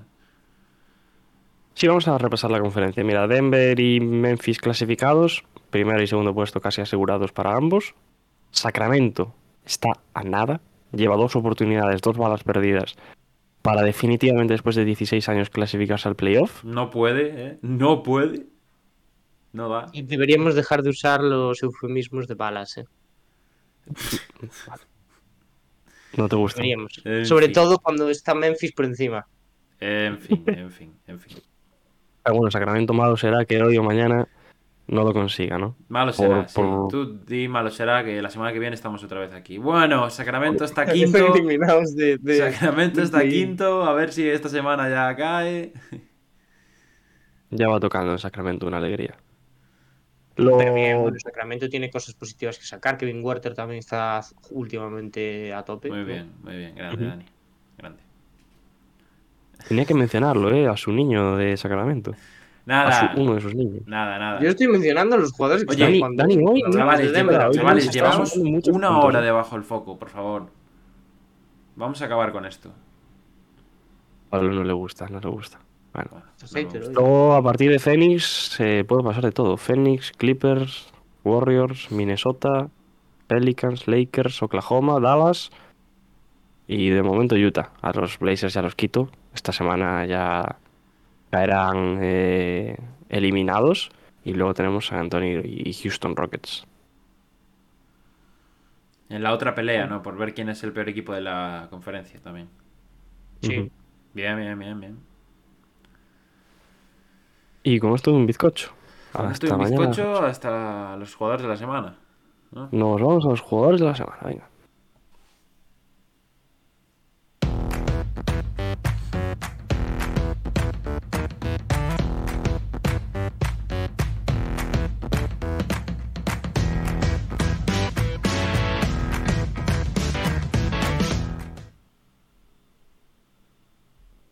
Con jugadores de la semana y antes de nada nos dice Chop Chop por el chat, los Clippers son más duros de lo que la clasificación sugiere. Esa gente es peligrosa. Ahí es, por eso están donde Sí, están. Seguimos sumando puntos. Vamos. Luego habláis de mí, ¿eh? Luego decís que yo. Me encanta a no, Pablo. no, es, es que- es- es Luego decís que. El yo- te está superando con Sí, creces, sí, eh, Luego decís que yo, que yo me vamos. apunto cosas. En fin. Bueno, vamos con jugadores de la semana. La semana pasada elegíamos a Jarin Jackson Jr., que se estrenaba, y a Joel Embiid, que sumaba su tercera mm, eh, selección. La NBA se ha quedado esta semana con Brandon Ingram y Jalen Brown. Y nosotros vamos a ver ahora, vamos a sacar a la palestra y ver a quién hemos decidido. Palestrazo. Venga. Va, Dani, ya que estás en racha, pues apúntate otro punto. Bueno, vale, tranquilo. ¿eh? otro punto, estás, un poco, estás un poco picado, eh, Pablo, no pasa nada. No, no, no, No pasa no, no, nada. no. Yo sé Hombre, que, sé que escuece un poco ver a los Pelicans triunfar. Brandon Ingram, que está absolutamente en. eh, podemos decir, yo creo que sin miedo a equivocarnos, que es la mejor semana de su carrera, ¿no? O sea, Sí. sin duda. Porque yo creo que Brandon Ingram siempre ha sido un jugador generador, ¿no? Que ha tenido pues un número alto de asistencia, pero esta semana ha cogido una barbaridad de rebotes. Hace el primer triple doble de su carrera también Ya. esta semana. Em, pero bueno, promediando 29,3 puntos, 7,3 rebotes, 8,5 asistencias, un más menos de más 14,8, eh, 50% acierto en el tiro de campo, 42,9 en el tiro de 3 y los Pelicans 4-1 esta semana. 4-1. Hoy 3-1, perdón, 3-1. Yo creo que es la, la pieza que ha hecho que los Pelicans hayan salido de, de donde, bueno, siguen ahí, ¿no? Pero que hayan salido por lo menos de las posiciones de fuera de play-in. Te, hace, te ha costado mucho ese análisis, ¿no? Que vuelva el jugador franquicia es, ha sido la pieza que hace que entre en el play-in, ¿no? Cuidado con Y- las palabras de Pablo, ¿eh? Sí, Jugador la verdad que sí. ¿eh? Me ha hecho gracia, Jugador me ha hecho gracia que Diego diga, no, yo creo que es el jugador que ha hecho que entre en el play-in. Hombre, pues un tío que mete No, no, 30 por partido, la verdad. Pero no lo digo por eso, no lo digo por eso, lo digo porque en su vuelta, en sus primeros partidos le costó, le costó entrar en ritmo. Sí, y bueno, ahora sí que es verdad, ya ha entrado en una dinámica mucho más positiva y los eh, Pelicans obviamente lo están notando. Y qué pena, qué pena que estos Pelicans no puedan contar con un Zion Ah. Williamson más sano. Ya está. No quiero hablar más de Zion Williamson. Cada vez que saca- Pero Pablo, por favor, deja de tirarnos el podcast abajo. cada Ya vez sé, que hablamos de los Pelicans está- sale el nombre de Zion. todo, ¿eh? Los Hoy, Pelicans eh, molan sin Zion. ¿Por qué tenemos que es hablar no, siempre no- no gusta ni hablar de, de su propio equipo, Pablo. Hoy estás tremendo, ¿eh? Bueno, pues Estás hater, Pablo. Pues Sí, sí, sí. Sí, sí. Chavales, es que Pablo se enfadó. Eh, votad ahí en la encuesta que tiene que ganar la de hate a Mark Williams. No, no votéis eso. Está No todo, votéis. tendríamos que poner. No votéis. No, pero sí que, a ver, hablando en serio, sí que es verdad que yo creo que tenemos que valorar un poco lo que están haciendo los Pelicans sin Zion Williamson y no recurrir siempre a decir Sí, sí. No recurrir siempre a decir, ay, Zion Williamson. No, bueno, pues está Brandon Ingram, está Terry McCollum, está Trey Murphy por ahí y están haciendo cositas. Pero yo digo, qué pena de no tenerlo, porque podría ser un contendiente claro. Claro, claro, Eh, cambia la sea, categoría del equipo. Claro, totalmente. Estás Y no lo digo insinuando, Diego. Pelicans, sino lo digo más por la propia culpa de Sion, de que en tres temporadas no ha conseguido estar sano para Diego, ellos. Diego, pregunta, se- pregunta seria. ¿Estás Pregunta debate. intentando decir que si Zion Williamson vuelve, los Pelicans mejorarían? Depende. De que Sion Williamson vuelva, claro. Porque si va a volver, Perdón, perdón. va a jugar dos partidos y se va a lesionar. Era broma, era broma, perdón. Nada, nada, estoy, estoy bipolar hoy, ¿eh? Me enfado y me, y me, me alegro constantemente. Dani, échalo al Discord. Dani, eh, bueno, no, me toca a Directo mí. él y... y- Me toca a mí, me toca a mí, perdón. Eh, Ahora me toca a mí. Ahora me toca a mí. Conferencia este, Pascal Siakam, eh, el jugador de Toronto Raptors, que bueno, los Toronto Raptors están ahí ya en el 50-50 de récord. Mm, Han mejorado tras el deadline y el jugador camerunés, pues con 25,7 puntos, 8,3 rebotes, 5,3 asistencias, con un más menos de casi 10 a su favor. 51,8% en el, en el tiro de campo, le está costando el triple, 21,4%. Y eso sí, semana redonda de esos Raptors que ahora mismo están empatados con Atlanta y le podrían competir, pues jugar esa oportunidad, esa primera oportunidad para, para entrar como séptimos en, en el playoff. Sí. Muy buena opción, la de Siakam, pero aquí hay que, ya que nos estamos metiendo hoy unos Exponemos. otros, hay que sacar dos cosas. Yo saco una, Pablo, y tú sacas otra. No, no, tú saca la, la fuerte, saca la, la que tiene que salir. No, no, no, no, te dejo la fuerte para ti. Ah, vale, perfecto. Eh, Diego, reconocido defensor de Giannis Antetokounmpo, reconocido defensor de lo infravalorado que está el jugador griego, ha decidido, después de que su voto inicial no fuese ni para Giannis Antetokounmpo ni para Pascal Siakam, premiar antes a Pascal Siakam que a Giannis Antetokounmpo. Aquí ya sabéis detrás de las cámaras cómo cambian las personalidades de los podcasters, pero es así. Ahí está, ahí está. Eh, por mi parte, tengo que añadir que no solo Esto es lo Di- interesante. No solo Diego Álvarez falló a uno de sus jugadores favoritos como es Giannis Antetokounmpo, sino que su voto para jugador de la semana en la conferencia este fue para redoble de tambores, por favor. Lo tengo que hacer yo mismo, qué triste. PJ Washington. Yo no lo estáis viendo, pero ahora mismo me levanto y me voy. Y yo os pregunto, ¿cuál es el problema? No, a mí me gusta mucho PJ Washington, pero votar a PJ Ah, Washington es Vale, sí, es un hombre que no gusta, es un tío que tal, pero ha tenido una muy gusta. buena semana. Sí. Y eso no lo podéis negar. Y ha sido Pero es clave en los Charlotte. Podría decir. Sí, ya lo puse, lo puse cuando decidimos a quién iba a poner. Yo dije, bueno, me voy a fumar un porrazo, pero PJ Washington. Y también, en parte, yo creo que hay que añadir que esta semana el este mm, ha dejado un poco que desear con respecto al oeste. Sí, claro. En cuanto a jugadores para poder elegir. Sí. Y para quien quiera saber las estadísticas de PJ Washington, yo os la dejo. 3-1 de récord, 27 puntos, 6 rebotes, 3 asistencias y media, 2, bueno, 1,3 robos. O sea, no me podéis decir que este tío no puede entrar en, un, en el premio al jugador de la semana. Pues nada, le, le damos el Ya lo digo, teniendo influencia en los triunfos de Charlotte Hornets. Muy bien, muy bien, Diego. Claro. Fantástico. Estoy Por listo. cierto, ¿eh? Ah, bueno. popular opinión del chat. Chop chop. Ingram sobre Sion. Y no hace falta decir nada más. Y no hace Yo creo falta que Pablo nada esto está en... A ver, es que ahora nos metemos, claro, es que nos metemos en tal. Yo he dicho siempre que a mí me gusta mucho más el estilo de Ingram, pero yo sigo creyendo que Sion es mejor jugador. Dani, estás hablador. oye. Tienes ganas de... Vosotros no queréis decir nada, ¿no? Simplemente soltáis la opinión. Yo ya lo dije Yo antes. Yo ya lo dije antes. Era lo mismo que tú, Dani. Me voy a callar. Y nada más en jugador de la semana. Eh, Pablo, vamos, con, vamos contigo. ¿Estás preparado? Vamos conmigo, sí. Estoy listísimo. Pues vamos con tu submarino morado.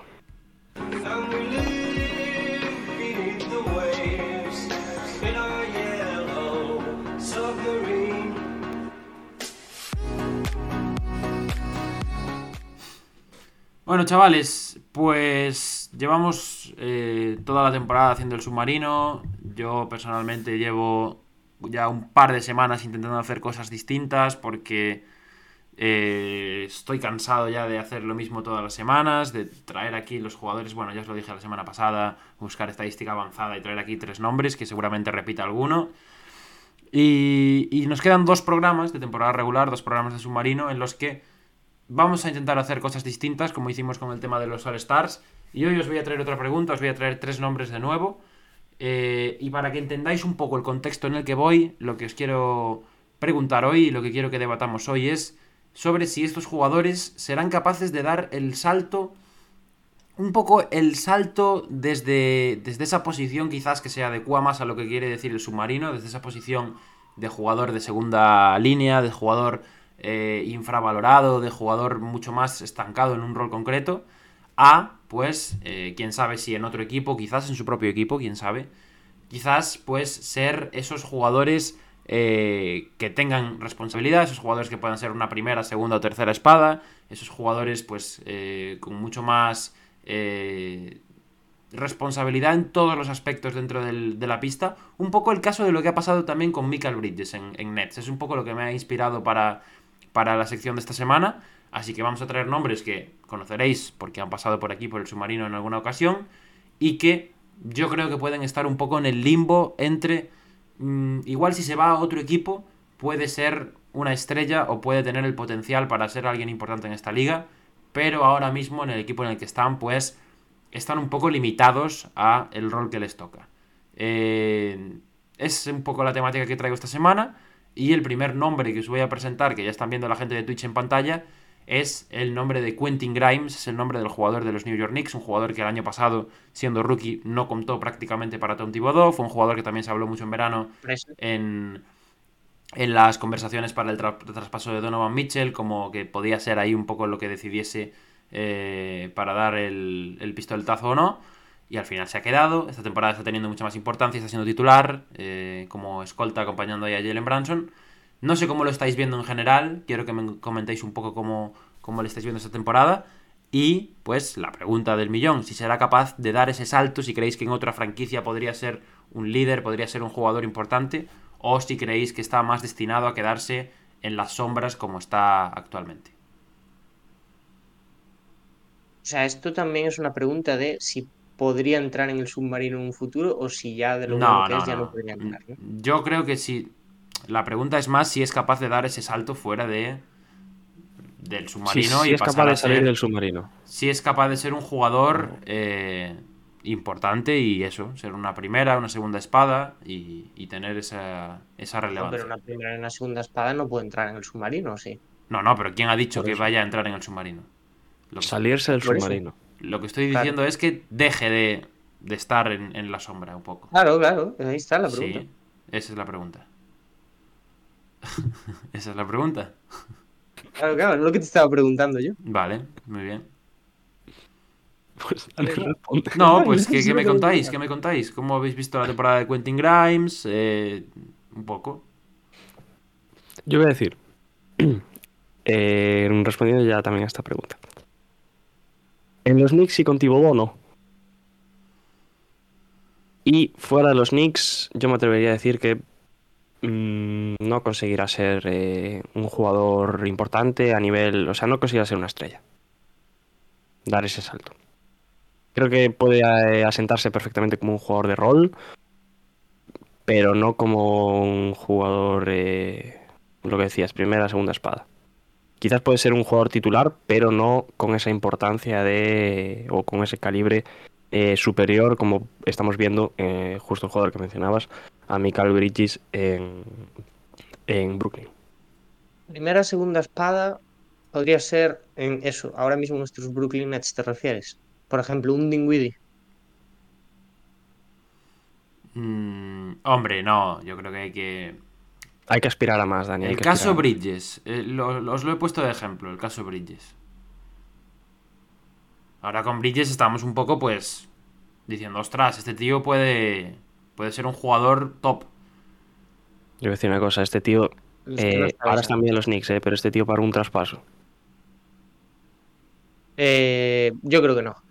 A mí me gusta mucho también, pero no sé, no le, sí que no le veo el potencial. Ojalá me equivoque, porque creo que es un jugador que sí que tiene tablas para jugar en la liga de forma consistente durante mucho tiempo y que tiene un encaje muy fácil. Eh, pero sí que no lo veo, no lo veo con la capacidad de ser una estrella, por otro lado. Mm. ¿Tú, Bien, Pablo? Me gusta, me gusta que os, que os mojéis. Yo tengo un poco la sensación de que se está encasillando en ese rol que tiene ahora en Nueva York. ¿eh? Y me parece un jugador con, con unas cualidades muy interesantes. Yo creo que a, ni- a nivel físico es espectacular. Eh, Sí. Creo que es un jugador que, de hecho, mantengamos el ojo encima por si puede aparecer el concurso de mates en algún año, porque tiene un salto vertical importante. Mm, Ahora mismo en catch and shoot, yo creo que está siendo una opción muy interesante para su equipo también. Y, y creo que le está perjudicando un poco también lo que decía Diego, el estar en el esquema que está ahora mismo. Pero sí que me da la sensación de que podría, podría dar el salto. Si tiene una situación similar a la que hemos visto con, con Brooklyn y con, y con Mikal, ¿por qué no? ¿Por qué no? Todo dependerá pues de, de cómo siga su etapa en, en los Knicks. Vamos con el siguiente. Vamos, sorpréndenos. Sorpréndenos, sorpréndenos. Ya lo habéis visto seguro, sois unos ratas. Siempre miráis lo que las secciones antes del programa. En fin. Yo no lo vi, la verdad. eh, no El segundo, Nick Claxton, eh, eh, bueno, fue tema de debate aquí hace un par de semanas hablando precisamente del mejor interior de Nueva York. Y hoy os lo traigo aquí, es otro jugador que ha dado un salto sustancial este año. No sé si creéis que podría llegar a ser un Bama de Bayo, que podría llegar a ser un Rudy Gobert, que creéis que podría llegar a ser una pieza importante en algún equipo más puntero. No os veo, no os veo muy, muy animados, la verdad, ¿eh? Es que los dos jugadores Es que a mí, a mí me pusiste de ejemplo Vaga de Bayo, que ya sabes que no es santo de mi devoción. Bueno, hombre, se entiende que es el el- el- el estatus de Bama de Bayo, estatus, tener en la situación que tiene Bama de Bayo en su equipo. Pues público, uf, ya es otra cosa, claro. Em, Esta pregunta es difícil. Yo creo que, y lo he dicho siempre, creo que es un pivot que em, tiene un arquetipo ideal para jugar en la NBA de hoy en día, que em, además lo veo con muchísimo crecimiento en el sentido ofensivo, y creo que en defensa es súper móvil y eso a día de hoy eh, me parece clave para un, para un equipo que, que, que quiera pues aspirar a, a cosas grandes.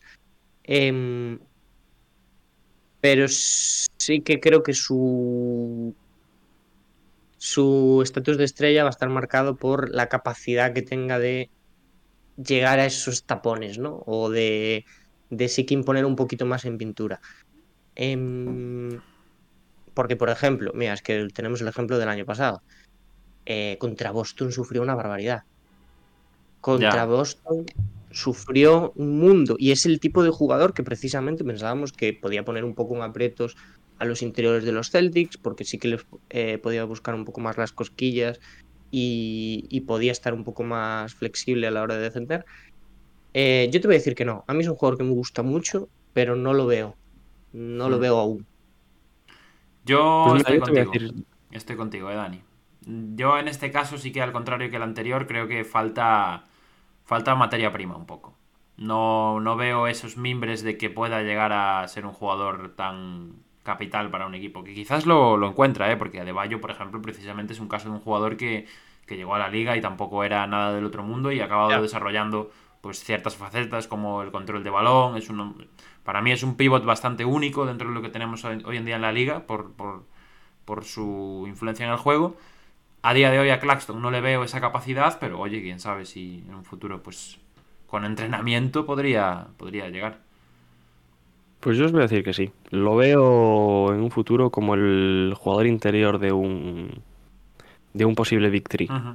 Donde, no, donde sí que no creo es que sea la pieza más importante de esos tres.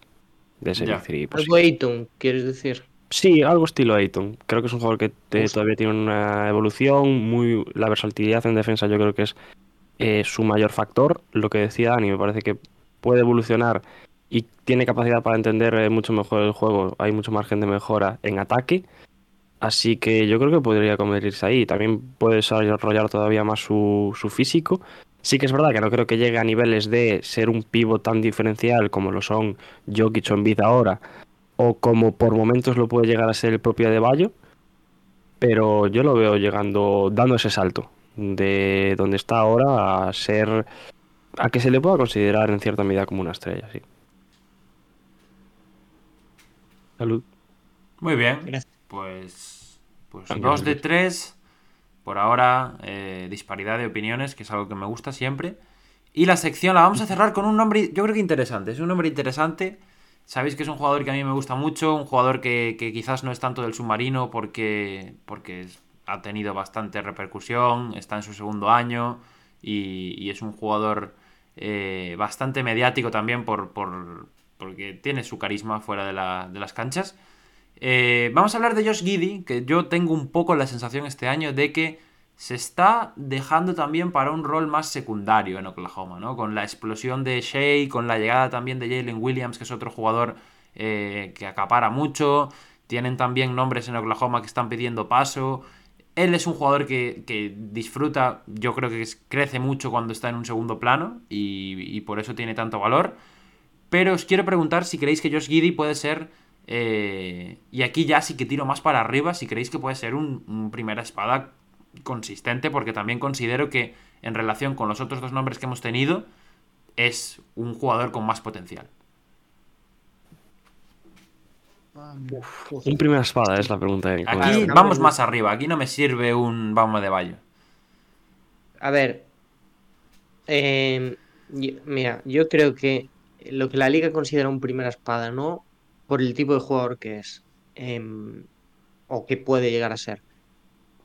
Para mí, yo creo que sí, porque yo, o sea, yo definitivamente lo veo con un potencial buenísimo. Ha tenido mejor temporada que, que Jalen Williams, por mucho que han, Sí, sí. hayan ido los pocos para, sí. para el otro, por ejemplo. Eh, y supongo que igual es porque tendemos a infravalorar a la gente de Oklahoma, ¿no? A mí ya me pasó con Shea. Pero, pero bueno, la tempo- esta temporada de ellos, ya la temporada pasada dejaba algunas cosas que decías, este tío es un pasador, élite absoluta, pero este año Sí, consistencia también en la anotación, eh, ha elevado también números de asistencias, está siendo un absoluto, está organizando el equipo de Oklahoma también como, como le sale de las narices.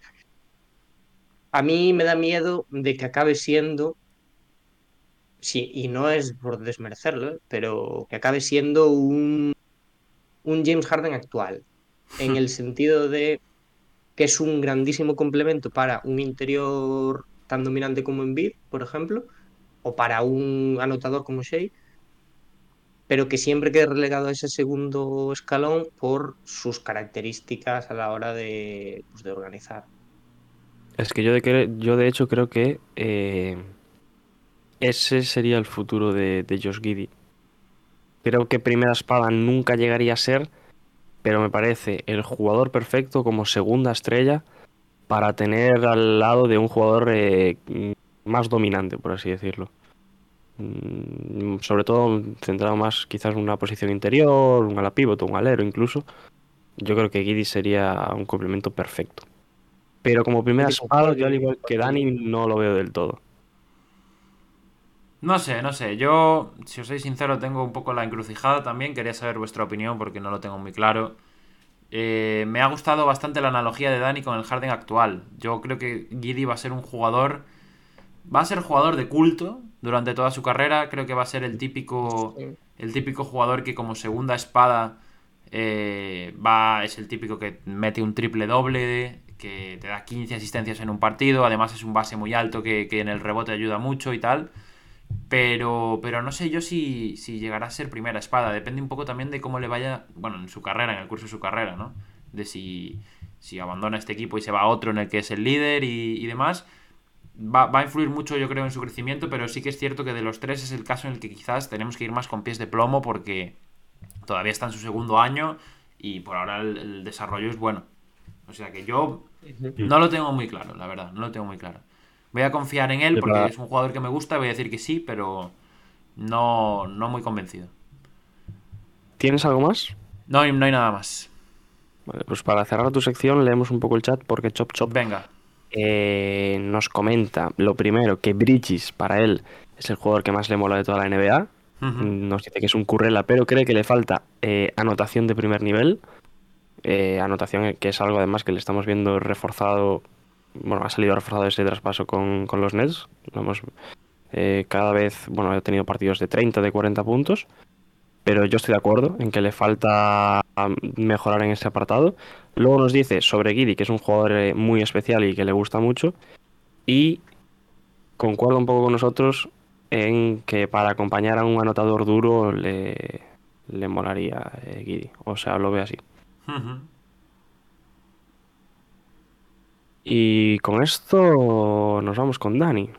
¿Estás eh, ready? Ready. Pues vamos con tu ojo de pop. Ah. Oh. Vamos con el ojo de pop ahora mismo. Ah. Esto es la semana pasada, ¿no? Esto es la semana pasada, sí. Ah, ah. Pues vamos con ojo de pop.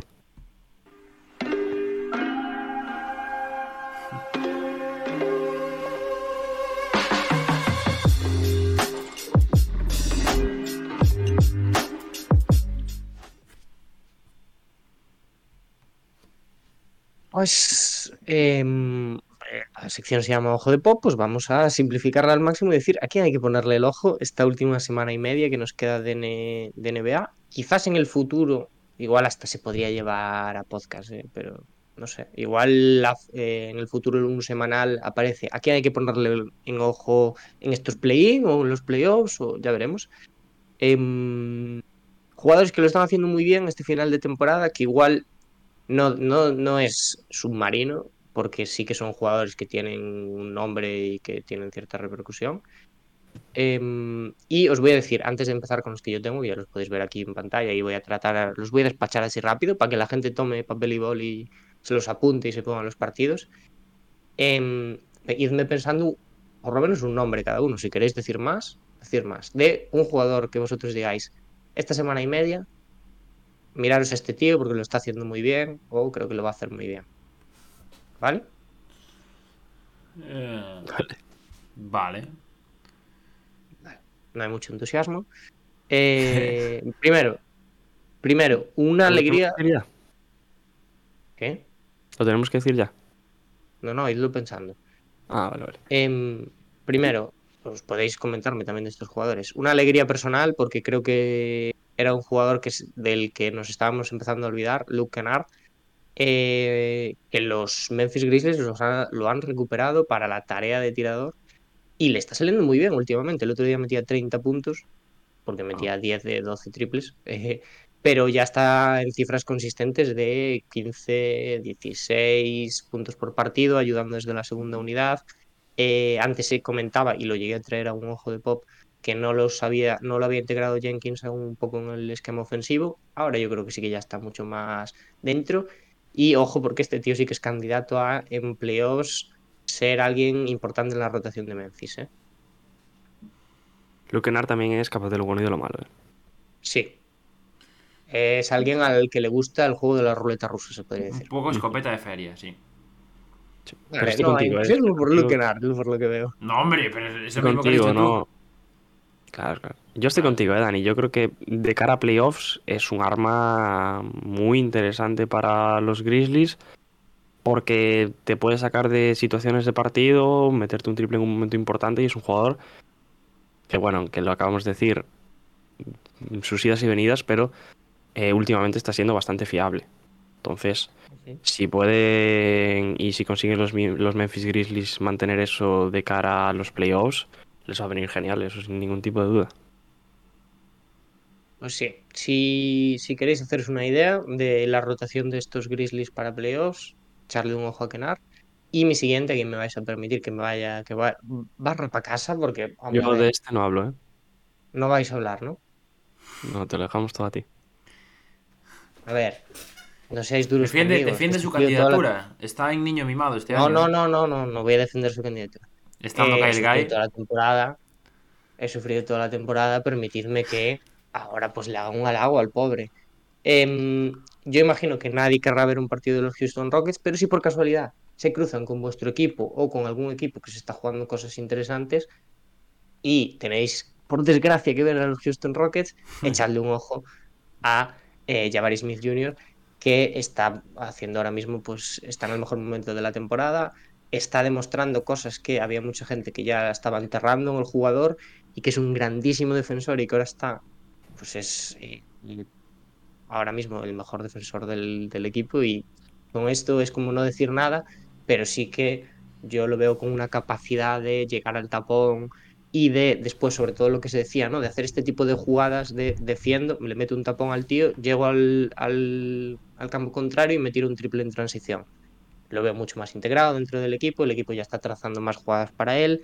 Eh, en fin, se ha revalorizado un poco en ese sentido, que parece que los rookies de Houston están acostumbrados a rendir cuando ya no hay nada que hacer en la temporada. Y, y bueno, pues una pequeña sonrisita. Bien, Dani, bien. Buen, buen, buen análisis por primera vez en todo el año de, de Jabari Smith, ¿eh? Me gusta. Como- es el síndrome Jalen Green un poco, ¿no? Llega marzo, los rookies Sí. de, los, de, los, de los Rockets empiezan a jugar bien. Sí. Un poco ese, Sí, sí. ese estilo, sí. Es peligroso también, ¿no? Porque Claro, dices, claro, claro. Te ilusionas, realmente te ilusionas. importa mucho. Te ilusionas Bueno, un no sé. poquito. Y ahora que has sacado el nombre, yo creo que es momento de hablar del anuncio de Jalen Green. Venga. ¿Vais a hacer que ponga no lo he el anuncio? aún, ¿eh? ¿Queréis que ponga el Ponga el anuncio? No lo voy a poner. Diego. Ah, Esto es un No lo podcast. pongas, pásalo por el Esto chat, es un- pásalo por el chat, esto es podcast, Publicidad no- gratis. No, no puedo ponerlo. Pásalo por el chat. puedo. Bueno, está el chat activo, por cierto, ¿eh? Tiempo Sí, de sí. básquet, por cierto, que se ha pasado por aquí. También le saludamos a la gente de Tiempo de básquet. El Guaje 50, buenas hackers. Por fin disfrutados de nuevo. Eh, gracias a, a los dos por veniros. Oye, que acabáis de llegar, echarle un vistazo al, al mensaje fijado en el chat. Estamos ya en campaña para los Shakis. Eh, Sí. nos gustaría muchísimo que votaseis, que entraseis ahí y dierais vuestra opinión en las candidaturas. Podéis votar a los tres mejores de cada premio. Y oye, bueno, tiempo de básquet, por ejemplo, si quieren votar cuando hagan directo, lo quieren enseñar allí, sus opiniones, lo que quieran, perfecto. Yo aquí tengo que rapiñar para que, para que vote la gente. Y, y nada, y compartidlo con, con vuestros colegas, darle un RT al tweet también si queréis, que, que nos viene muy guay. Y, y nada, que ya sabemos que, que os lo agradecemos de, por adelantado. Eh, decías, Dani. Una cosa, tiempo de básquet. Hoy no hemos hablado nada de Jamorant, pero es la tercera referencia A a, armas, las de armas y fuego. Memphis. ¿eh? Sí, exacto. Sí, El sea, es algo es increíble. Es lamentable, es lamentable lo nuestro. Lamentable. Eh, pues nada, eh, estamos haciendo aquí pues una especie de recomendación ¿no? de jugadores a los que ponerle el ojo en este último tramo de temporada. Eh, de temporada regular importante, porque ahora nos vamos a Portland, en el que yo voy a delegar un poquito más. Vamos, Eh, Diego. Pero bueno, ahora que parece que el equipo se está empezando a desentender del play-in, Shadow Sharp ha ganado un poquito de protagonismo, ha tenido más minutos y está dejando alguna cosa positiva, ¿no, Diego? Ahora, ahora dices ahora como si no llevásemos dos semanas desentendiéndonos del, del play-in. Pero sí que es verdad. Además, ahora, ahora se va a sentar a Damian Lillard, con lo cual eh, mucho más protagonismo para Shadow Sharp, para el resto de jóvenes de la plantilla. Que realmente, y viendo la posición en la que estamos, eh, creo que es algo que necesita. Necesita, mm, lo viene haciendo ¿no? en los últimos meses, pero necesita ganar muchísima confianza de cara a las próximas temporadas, a su futuro como jugador. Creo que más allá de mm, lo que se está viendo realmente que es un jugador que hace buenos mates, hay mucho más jugador en él de lo que puede pensar la gente. Y, a mí me está gustando, me está llamando la atención, creo que está desenvolviendo en cierta medida la anotación, entendiendo muchísimo mejor que es algo que a principio de temporada era, vamos, un escalabro, eh, su papel en, en defensa. Y creo que también se le está sabiendo hasta ahora, ¿no? Se le estaba sabiendo amoldar también dentro de un rol concreto. Y ahora espero que por lo menos en estos últimos partidos se le dé un rol más principal para ver ese, bueno, todo ese talento del que hablábamos en los días previos al draft, que era un jugador que podría convertirse en una de superestrellas sin ningún tipo de duda de, de la NBA. Y de verdad, por mi bien, también hay que decirlo, espero que lo desenvuelva. Grande, Diego. Grande. Para el año que viene, play-in. Venga. Y con suerte. Con suerte, sí. Nos vamos a una debilidad personal también. Eh, Bien, Trey. Murphy tercero. Eh, antes decía Diego que eh, pues una de las claves de que los Pelicans ahora mismo estén haciendo ese push es por Brandon Ingram, pero hay un tío que lleva desde el principio de temporada jugando a un nivel absolutamente espectacular y que esta temporada incluso hemos visto cómo ha desarrollado, porque hay mucha gente que lo tildaba de, de, de tirador, y ha desarrollado una capacidad para amagar e ir- irse hacia adentro y definir dentro, que a mí me parece absolutamente espectacular. Me parece que es un jugador que ya, que ya está en otro, en otro rango completamente de lo que se le colocaba al principio. Y eso, ahora mismo está, eh, o sea, los partidos están cifras de 25 puntos como si fuese cualquier cosa. Em, mucho más jugador de lo que se decía antes de él y pues parte importantísima de estos Pelicans. Me está dando la vida en el basquetbol desde el banquillo. A mí también, ¿eh? A mí- yo a mí no, pero no pasa nada. Yo, yo lo No, cambié. pero sí que está jugando muy, muy bien. ¿eh? Yo lo cambié, y yo lo hablábamos antes con Ingram, ¿eh?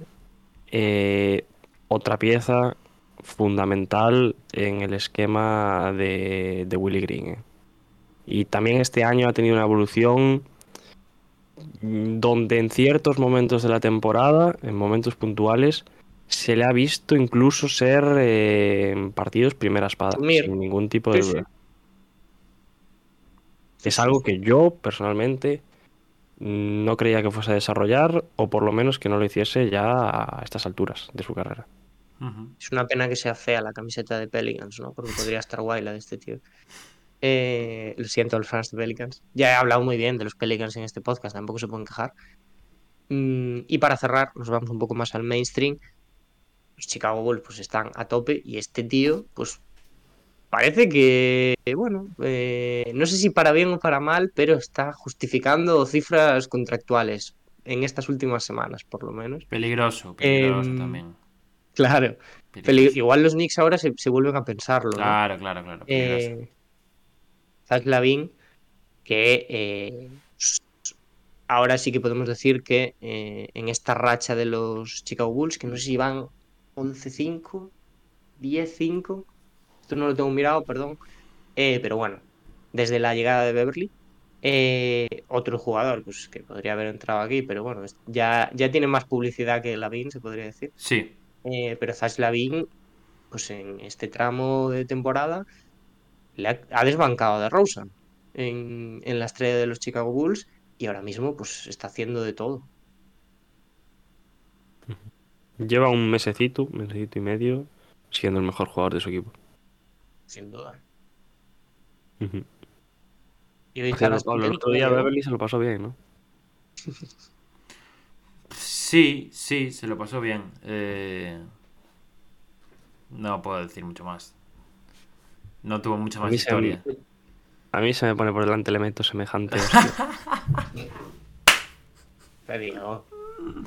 Diego, tú, no, este podcast condenamos eh, solemnemente cualquier tipo de violencia. No hagáis caso a este tío que de verdad que no. Además, ¿te crees que si le metes una hostia a Beverly no te arranca la cabeza? Probablemente lo haga. Hombre, seguramente sí. Pero bueno, Diego, estarás contento, ¿no? Con Busevich también. ¿Por qué se ríe? Yo no, yo no digo nada. Pues nada. No, sí, los, los Chicago Bulls están bien. Tú eres, eres fan de Busevich. Bueno, Se baja del barco. Y- Se baja del no sé barco. en qué momento he sido fan de Recogida Busevich, la cable, verdad. recogida de cable. Y, hombre, es un jugador que siempre te ha gustado. Sí, sí. Sí, Y ahora, eh, eh, pero Ahora bueno, ya no. ya no, ya no. me da bastante igual. Recogida de cable. Bien, Diego. Pues Es que. Chicago, ya sabéis que Chicago a mí no me gusta nada. En fin, haters gonna hate. Em, antes de preguntaros vuestros nombres de jugadores a los que le hay que poner el ojo, eh, si el chat dice, oye, no habéis hablado de este tío. No habéis hablado de nos ha este. mencionado a Okoji. Es verdad. Eso es a lo que me voy. gusta, me gusta Okoye. Eso es a lo que voy. Por favor, ponednos jugadores que le digáis a la gente, tenéis que ver a este tío. Si la gente pasa por el chat, que digan, me apunto otro más. Antes de eso, esta gente. Pablo, tu nombre. No lo sé. No me has dado suficiente Yo- tiempo para pensar. No te he dado suficiente tiempo. Vale, muy bien. Gracias. Déjame, déjame un minuto, déjame un minuto tú. Yo tengo el mío. Quizás es un poco conocido de más, Ahí va, LeBron James va a decir Diego. Venga, Diego. pero. Tyrese Maxi. Vaya, hombre. Vale, bien, bien, me gusta, me gusta. Por lo menos ha dicho un nombre, Maxi ¿no? esta temporada, ¿eh? Por lo menos ha dicho un nombre. Sí, por lo menos ha trabajado. sí. Venga, yo voy a decir Marcus Morris. ¿Qué te parece?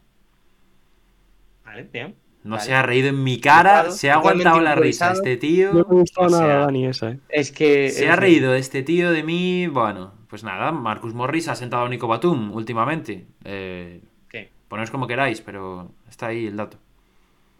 Y los Clippers van bien, o sea que. Mira, ya hasta Chop Chop nos hace un análisis de Okoji, ¿eh? espectacular. Ole sus huevos, la, dice. intens- la intensidad de Okoji, ole sus huevos.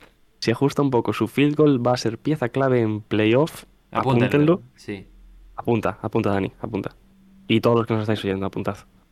El tío no sé El cuánto tío mide. no sé cuánto mide, Ahí pero está. saca rebotes ofensivos como si midiese 6'9.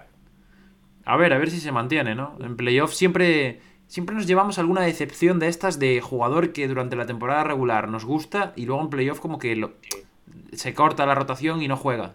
Es, es, es raro. Bueno, pero Fénix todavía tiene que, lo hablábamos antes, ¿eh? Todavía tiene que ajustar en esa rotación Sí. y Okoji va a estar sí o sí. Sí. Pues si la gente no nos deja ningún nombre más, eh, vamos a ir con la siguiente sección y nos vamos a cambio de clase.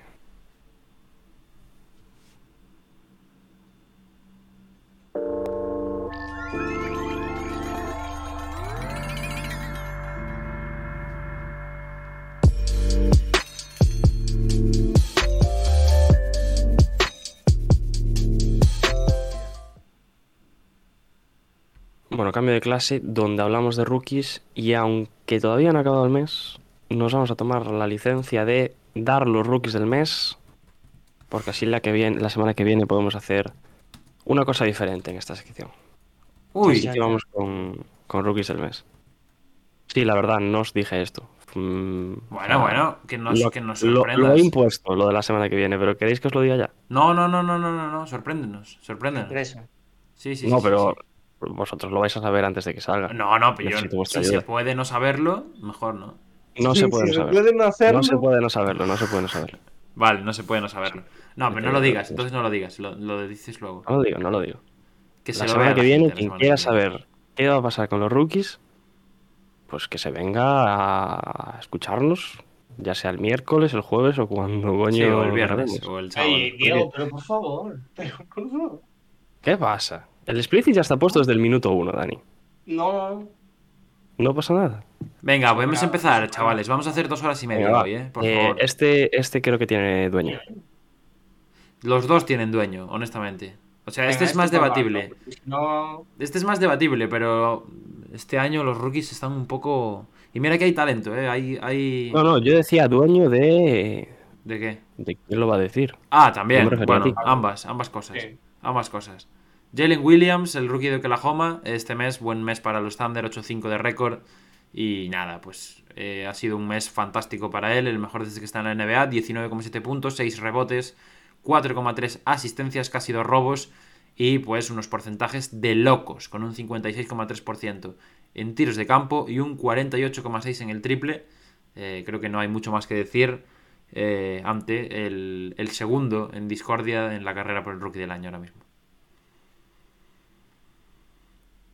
¿Algo más? Posicionamiento político en esa, en esa decisión. Es lo que hay. Mm, yo creo que en el oeste no había dudas, ¿eh? Pues en el este espérate, porque hay menos aún. Ya, la verdad, había pocas dudas en las Vamos para el este. dos decisiones. Dani, ¿vas tú? ¿O voy yo? Venga, pues, sí, ¿no? O lo quieres, lo quieres tú específicamente. Ah, no, dale. Pues en el este hemos cogido a pues uno de los nombres que más llevan sonando desde el principio de temporada para rookie del mes, Paulo Banquero, 20,1 puntos, 7,2 rebotes, 4,2 asistencias, 3 pérdidas, 43, 44,3% de acierto en el tiro de campo, 37,3 en el tiro de 3 y eh, los Orlando Magic, bueno, que se han descolgado un poquito de la pelea del play-in con un récord de 6-8 este mes. Bueno, y Chop Chop en el chat nos acaba de abrir la caja de Pandora, que es algo que llevamos mm, debatiendo o comentando, mejor dicho, las últimas semanas. Nos dice oficialmente, por Jalen Williams, va primero en la carrera por el rookie del año. Nos lo hacen en forma de pregunta, ¿no? No nos, lo, no nos lo afirma, pero nos lo hace en forma de pregunta, un poco indirecta, casi afirmando. Eh, llevamos tres semanas, yo creo, diciendo que el premio está dado. Y yo de ahí no me salgo. Pero, para mí, en mis libros, creo que está mucho más cerca de lo que puede parecer. Jalen Williams, tanto como el que para mí puede llegar a estar a la par de Jalen Williams, que es tercer clasificado, Walker Kessler.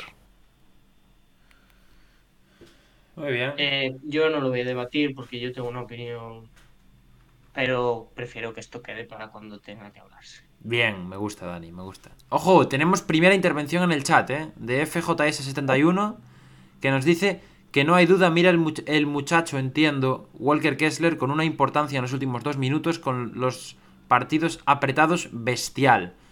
Ya, bueno, es, es un poco el argumento, yo lo, lo entiendo, pero quiero decir, creo que el, el mes de, de, de Jalen Williams es espectacular a nivel de números, también ha tenido muchísima importancia en el equipo, récord positivo, o sea, para mí...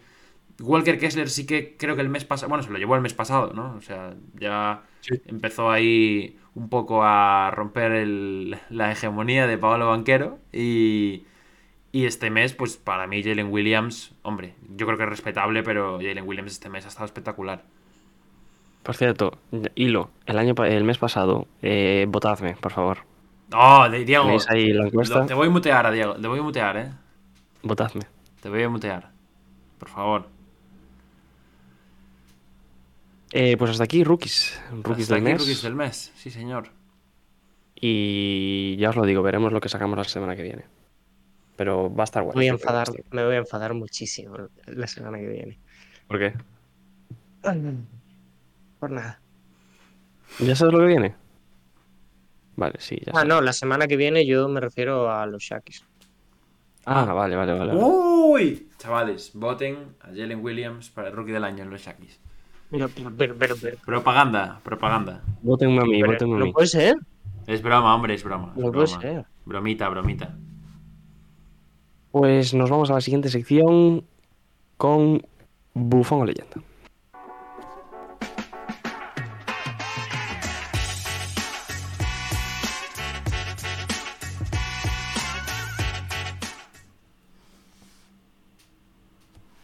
¡Ojo! Y hoy nos quedan dos semanas de la temporada. Sé que a algunos no les gustará lo que va a pasar hoy porque no va a haber ningún bufón, pero No, hoy os voy a dar las no. leyendas de la temporada. Los bufones me los reservo para la semana que viene. No hay bufones, día triste. Día muy con las triste. leyendas de la temporada. He intentado hacer un resumen, mm, intentando traer diferentes puntos para las leyendas y traigo un jugador, un equipo y algo así más abstracto, por así decirlo. No sé cómo, cómo definirlo, ¿vale? Eh, empezamos por el jugador, si queréis, o si tenéis algún... Los estáis viendo en pantalla, los Sí, tres que son, si que empiece por otro. Mira, para, los, listo. para- para los de audio también se los digo, mira, la leyenda es Lauri Markkanen. Bueno, las leyendas son Lauri Markkanen, el jugador. El equipo son, para mí, los Kings. Y eh, el tema es abstracto que os comentaba, la batalla por el play-in en general, tanto en el este como en el oeste, aunque es obvio que en una conferencia está eh, mucho más encarnecida que en la otra.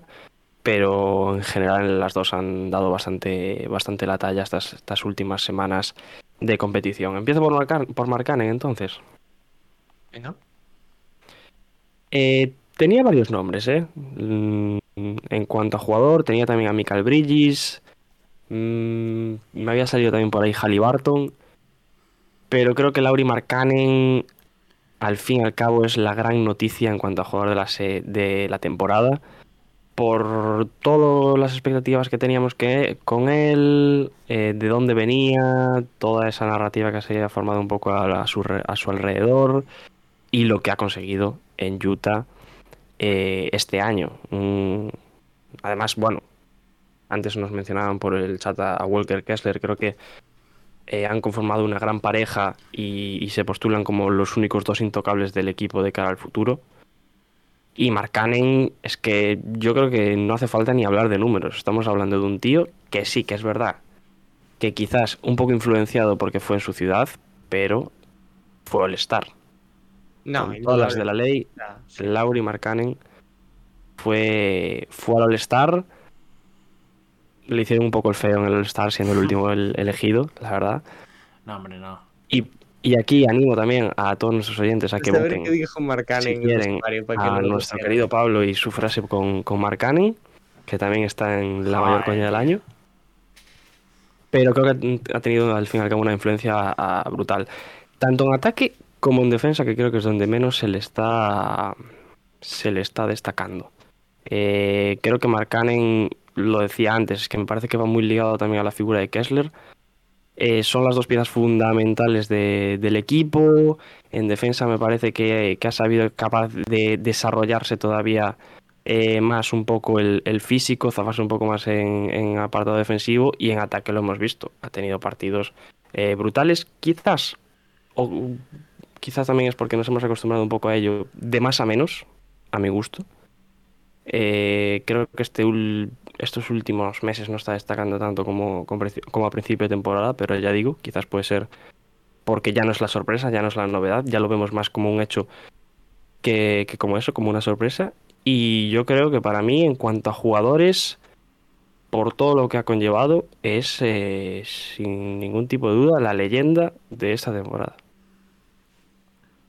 No sé qué os parece, no sé cómo lo veis. Fantásticamente bien. Yo... Y nos dice tiempo de básquet que le vino muy bien el Eurobásquet. Y estoy de acuerdo. Sí, sí, sí. Yo creo que le vino mejor el, cambio de equipo que el Eurobasket. ¿eh? El Eurobasket ya había, había jugado así ya el Bueno. anterior. Yo creo que el tema es que ahora están en una estructura mucho más abierta para él, en la que sí que se puede mostrar todo el nivel que tiene como jugador. Sí, pero yo creo que también le viene bien en el sentido de del euro, o sea, a la NBA arrastra lo que viene haciendo en el Eurobásquet. Por eso digo, pero la- el anterior Mira. Eurobasket también jugó así y no lo pudo trasladar.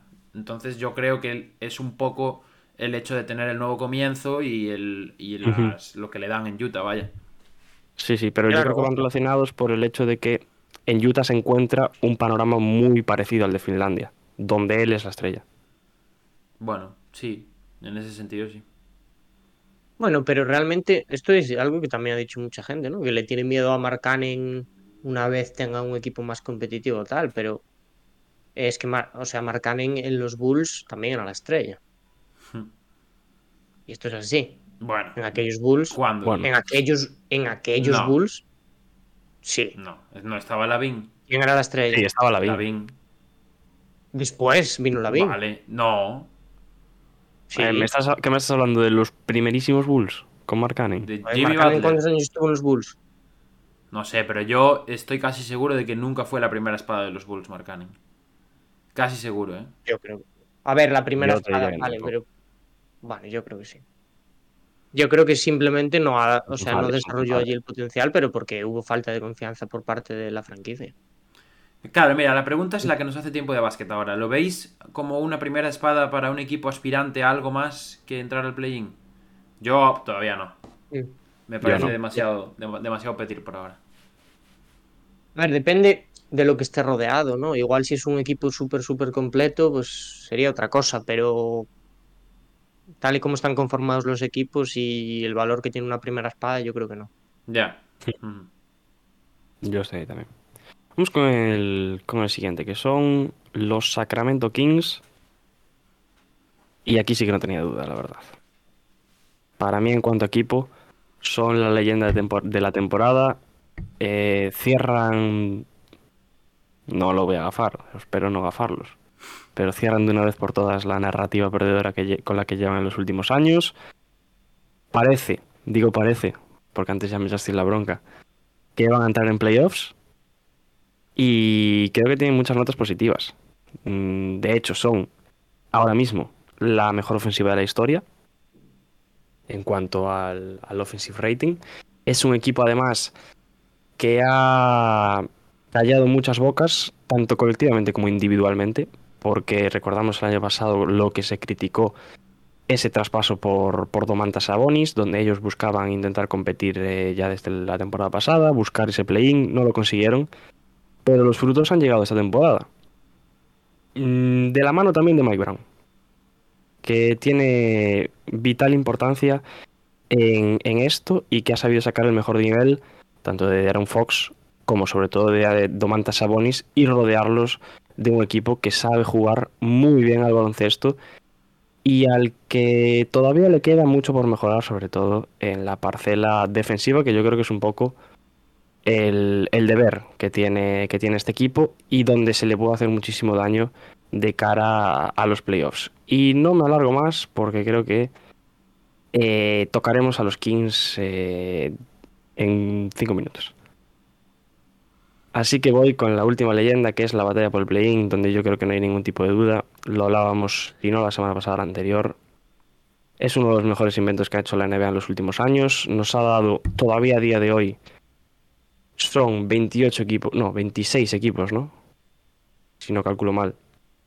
Los que todavía estarían con opciones matemáticas eh, vivos por jugar algo en la postemporada, eh, aunque algunos obviamente lo tienen muy difícil, lo cual a semana y media de terminar la NBA, dos semanas, es una auténtica locura, nunca había sucedido algo igual, y no sería si no fuese por el play-in, que nos está dejando, sobre todo en el oeste, una conferencia eh, brutal, donde los equipos además están apostando todos por competir y no eh, a partir de febrero, a partir de pues el mercado, el fin del mercado de traspasos, dejarse llevar, empezar a probar a los jóvenes y etcétera.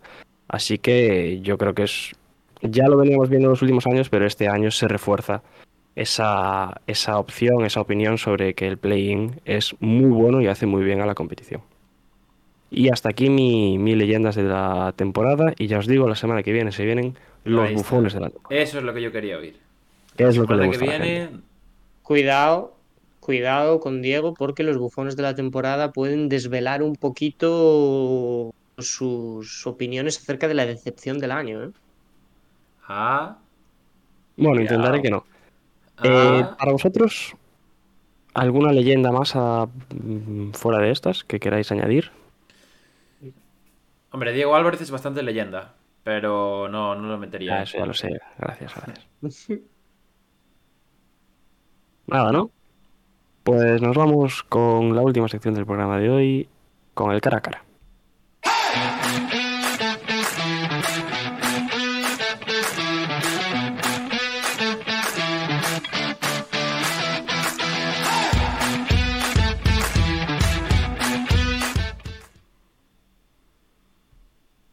Para hacer el cara, el cara a cara, perdón, os lo decía antes. Vamos a hablar de los Kings y tenemos como afirmación los Kings no pasarán de primera ronda en estos playoffs. Eh, uno de nosotros tendrá que estar a favor, otro en contra, un minuto con argumentos para defender o estar en contra de esta afirmación. Eh, a mí me toca seguro. Y entre vosotros dos, no sé quién es el que. Al de arriba, le toca. A Dani. Pues Dani contra mí. Eh, ¿Qué queréis, Así que- amigos? ¿Cara o cruz? Yo, venga, yo voy a decir, yo hoy quiero cruz. ¡Ojo! La ¡Dios! sorpresa. Viene con ganas de darlo todo, Diego Álvarez. Mira, pues No, le, voy yo a dar, quiero cruz. no. le voy a dar Vale, aquí pues que se va cara, ver. venga, va. Quiero cara, quiero cara. ¡Ojo! Ahí está. Cruz. Eh, la vida premia la decisión de Diego Álvarez. Eh, Diego, pues vas a estar a favor de la afirmación y tú, Dani, estarás en contra. Y, Vale. y nada, Diego, pues te, voy a poner, te voy a poner un minutito, aquí también de reloj. Y tu tiempo empieza en 3, 2. ¿Estás listo? Bueno, ¿estás listo? Sí, sí, sí, sí. Muy bien, ahora nos va a leer la frase y va a gastar sus 5 primeros segundos. Empieza en 3, 2, 1, adelante. Bueno, los, voy a defender que los Kings no pasarán de primera ronda en estos playoffs. Y creo que uno de los argumentos principales es, en cierta medida, lo que nos, los que, lo que nos pone, perdón, de hecho, tiempo de básquet por el chat. Los Kings, eh, mejor ataque, sí, pero también una de las peores defensas de la liga, que llegado tiempo de playoff, creo que, que es algo que va a tener vital importancia. Ya lo estamos viendo en los últimos años. Eh, los equipos campeones son equipos también muy top en, en defensa, no solo en, ataque. y los Kings no tienen, no tienen esto. Es verdad que en declaraciones eh, sus jugadores han dicho estos últimos días que llegado el tiempo se verá, que están mejorando y etcétera, pero yo no veo esa cierta mejoría y sobre todo cuando quedan seis partidos de cara a, a los playoffs. Además creo que los emparejamientos que tienen serían muy difíciles. Están Clippers, están Warriors y están equipos de altísimo nivel. Así que me parece complicado para ellos pasar esa primera ronda de los playoffs. Muy bien, Diego. Buen timing, no tan bueno como el de Dani Cortiñas, que ahora seguro que nos da otra masterclass. No, hombre, ahora ya lo gastaste. Un minuto. Daniel Cortiñas, ¿está usted en contra de la afirmación? ¿Está listo? Eh, sí. Pues empieza en 3, 2, 1, adelante. Pues obviamente que los Kings van a pasar de primera ronda de playoffs. Eh, ya, para empezar, para que veáis los poquitos argumentos que tenía mi rival para defender la otra, ha tenido que raspiñar de, del chat la opinión para ir en contra de la tendencia actual de la NBA, que es pues la, la consistencia que han tenido los Kings durante temporada regular, ¿no? Que ha sido un equipo que se ha mantenido toda la temporada ahí y que ha ganado una posición privilegiada a la hora de enfrentarse a ese clasificado que sigue aún sin decidirse, porque van a tener ventaja de campo, cosa importante también para Sacramento. Eh, y es verdad lo de la defensa, es cierto que es un equipo que defensivamente no tiene muebles para ganar el anillo, pero sí que los tiene para pasar de primera ronda. Así que, pues bueno, se decidirá en el clutch y lo decidirá Fox. ¡Ah! Te sobraron 6 segundos. Me sobraron. Te sobraron 6 segundos, amigo. Bueno, está bien, ¿no? Está bien. Eh, no sé qué opina el chat, que lo tenemos activadísimo. Hoy 12 personas tenemos aquí hasta ahora. Y, y que nos cuenten quién creen que, que, ha ganado y su opinión también. ¿Cómo lo veis este tema vosotros? Eh, sinceramente. ¿Cómo? Yo, cuando sepa el rival, decidiré mi... Ya. Claro. Me Ya, mojaré. ya. Nah, yo, yo lo que veo en parte ¿eh? depende Lo un poco difícil. del rival que les toca, pero eh, sin saber el rival me decantaría un poco más por lo que por lo que defendí, Yo también. porque creo que el punto de la defensa es importante y otro que no se me ocurrió de comentarlo mientras estaba defendiendo, la falta de experiencia me parece también eh, importante en estos momentos, sobre todo teniendo en cuenta un poco los equipos que le pueden tocar. ¿Queréis que os diga una cosa? Os digo una cosa. Bueno, no, no les puede tocar. No les puede tocar casi. Va, la digo igual, la digo Lakers, ¿qué igual. La digo igual. Si los Kings les toca Lakers en primera ronda, pasan los Kings. Esa es mi afirmación. ¿Los A. Lakers pasarían una primera ronda, Pablo? Los Lakers, lo dudo mucho. ¿Me estás haciendo el contragafe o es tu No, no, no, no, lo digo sinceramente. Ojalá pasen, pero lo veo difícil. Por ejemplo, un equipo que, que les puede venir muy mal a los Kings, Warriors y Clippers. Ya, ya, ya, ya. Son equipos que es verdad que han tenido problemas en defensa a lo largo de la temporada, pero que a la hora de la verdad son muy aplicados. Nos, nos dice, nos dice Iván, nos dice el guaje por el chat. Yo creo que palman en primera ronda por dos motivos. El primero, la falta de experiencia en ese contexto. Y la segunda, el miedo escénico al fracaso que les ha generado el excesivo hype de los medios. Pero yo, mira, en ese sentido sí que estoy eh, a- en la otra posición de lo que nos dice, porque creo que es un equipo, en cierta manera, un poco como Cleveland, que no tiene mucho que perder. Que sí que es verdad que han hecho una temporada fantástica y están donde están y es un riesgo. Pero es un equipo que llega aquí, no, ¿sabes? O sea, pues un poco de sopetón y que van a darlo todo y si, si ganan, ganan y si no, pues yo creo que sea un drama, ¿eh? Que queden eliminados. No, no, No, no yo es creo que drama de hecho ser- sería más, más sorpresa que pasen que drama si quedan eliminados. Sí, claro, eso sí. Pero bueno, yo.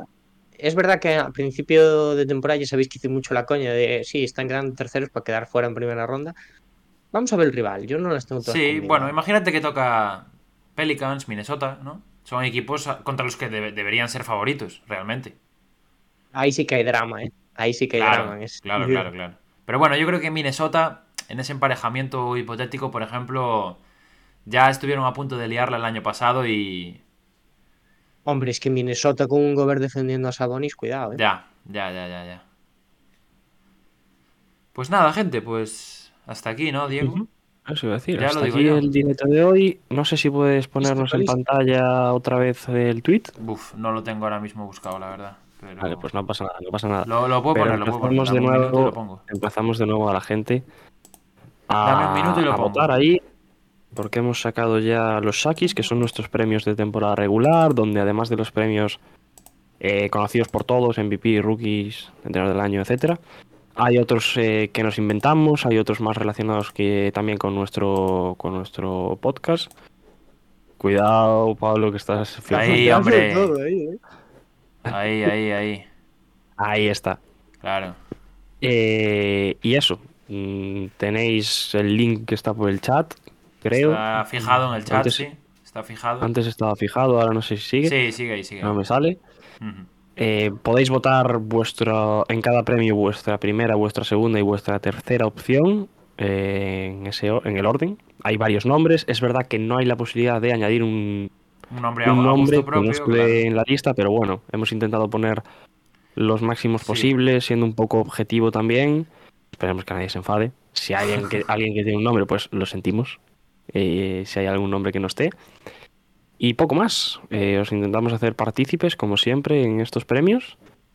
Compártanlo, Y- sobre todo, importante. eso, compártanlo si también, RT. efecto cadena, claro, nos viene, nos viene guay, nos viene guay. Cuanto más representativo pueda ser el voto de la comunidad, pues mejor que mejor. Más contentos vamos a Y estar. por mi parte, en cuanto a esto, diría que nada más. Nada más. Ya solo despedir el, el podcast de hoy. Sí, señor. Dani, además que tiene prisa, ¿qué nos dice? Em, nada, gracias a todos los que os habéis pasado, los que nos habéis comentado. Eh, estamos en la recta final de temporada regular, ilusionados con, con lo que se viene. Y este fin de vamos a relajar un poquito, ya lo creo que lo decíamos en el podcast. ¿eh? Vamos a Dani. relajar un poquito toda esta adrenalina que tenemos, todos estos nervios que, que tienen algunos que se los están jugando la vida para los playoffs, con un podcast fuera de actualidad. Sí. Eh, o sea que esperemos que le deis, le deis una escucha. Un podcast que ya está grabado y que yo os voy a añadir. Joder, Diego, de A mí-. Me ha gustado mucho De verdad tienes que. Joder. esa grabación. De verdad tienes que, Te que filtrar que ya está grabado. Fatal. Sí. ¿Cuál es el problema? Hoy, hoy estás muy hater, Pablo. Pero, hombre, la gente así se piensa que trabajamos todo, el fin ¿eh? de semana. Así luego el fin de semana la gente te dice, mira estos chavales, que, que trabajadores. Hay trabajadores que lo tienen grabado una semana antes. Bueno, Imagínate trabajadores que trabajamos dos días seguidos. Vale, vale, vale, muy bien. Dani, esa frase tampoco, ¿Verdad? tampoco nos deja muy bien parados. Hombre, nos deja bien parados con un proyecto del que cobramos literalmente 5 euros al final del año. Vamos. 5 euros, cuidado, ¿eh? ¿Quién me los diera? Yo no los olía aún esos 5 euros, Diego. Ya ves, eh. Indirecto, eh, Diego, indirecto. Se los quedó Diego Álvarez. Mm, En parte no me los quedé, pero bueno. Ah, vale. Ah, vale. Fe- Perfecto, perfecto. Eh, no intentéis vender lo que no es. Eh, Pablo, ¿tú qué tienes para despedir? Nada, eso. eh, soy el más pesado quizás con lo de la votación, pero es que a mí me hace mucha ilusión esta época del año. Yo creo que es lo, de los programas que hacemos el que más me gusta porque es el que involucra también a, la gente. Y, eso, insistir en que, nos deis una oportunidad ahí, que creo que está guapo. Y poco más, que, este, este fin de hay podcast eh, chulo. Y ya para la semana, ya, ya de ya, acaba todo. Y ya nos metemos en dramones y en, y en alegrías y, y en la postemporada, que es al final para lo que estamos aquí. O sea que con ganas, con Mm. ganas. Sí, porque en 20 días. En 20 días, perdón. Que 20 días, En en, una 12 semana. días- en una semana ya Sí, acabó en todo. 12 días eh, se acaba la temporada regular y empieza el play-in, que por cierto ya hay fechas. Sí, ¿Y del todo? 11 al 15. Ujú. Ya se sabe qué, qué clasificados, mejor dicho, van a jugar cada día y etcétera. Y nada, mm, lo dicho, muchísimas gracias a todos por escucharnos como siempre, a la gente que ha participado por el chat, que hoy además han Sí. estado bastantes y bastante activos. Me ha gustado, me ha gustado el, chat chat. hoy, la verdad. Últimamente también viene, viene siendo así. Así que muy muy guay. A la gente de plataformas también, no nos olvidamos de ella, ya sabéis, os leemos por comentarios, os intentamos responder. Y os dejaremos Eh, el link también de la encuesta, por supuesto. También el link de la encuesta y del tweet para que difundáis por ahí y se lo mandéis a vuestros amigos, familiares, a quien queráis. Y, nada, Eh, muchísimas gracias a todos, como siempre, y nos vemos en la próxima.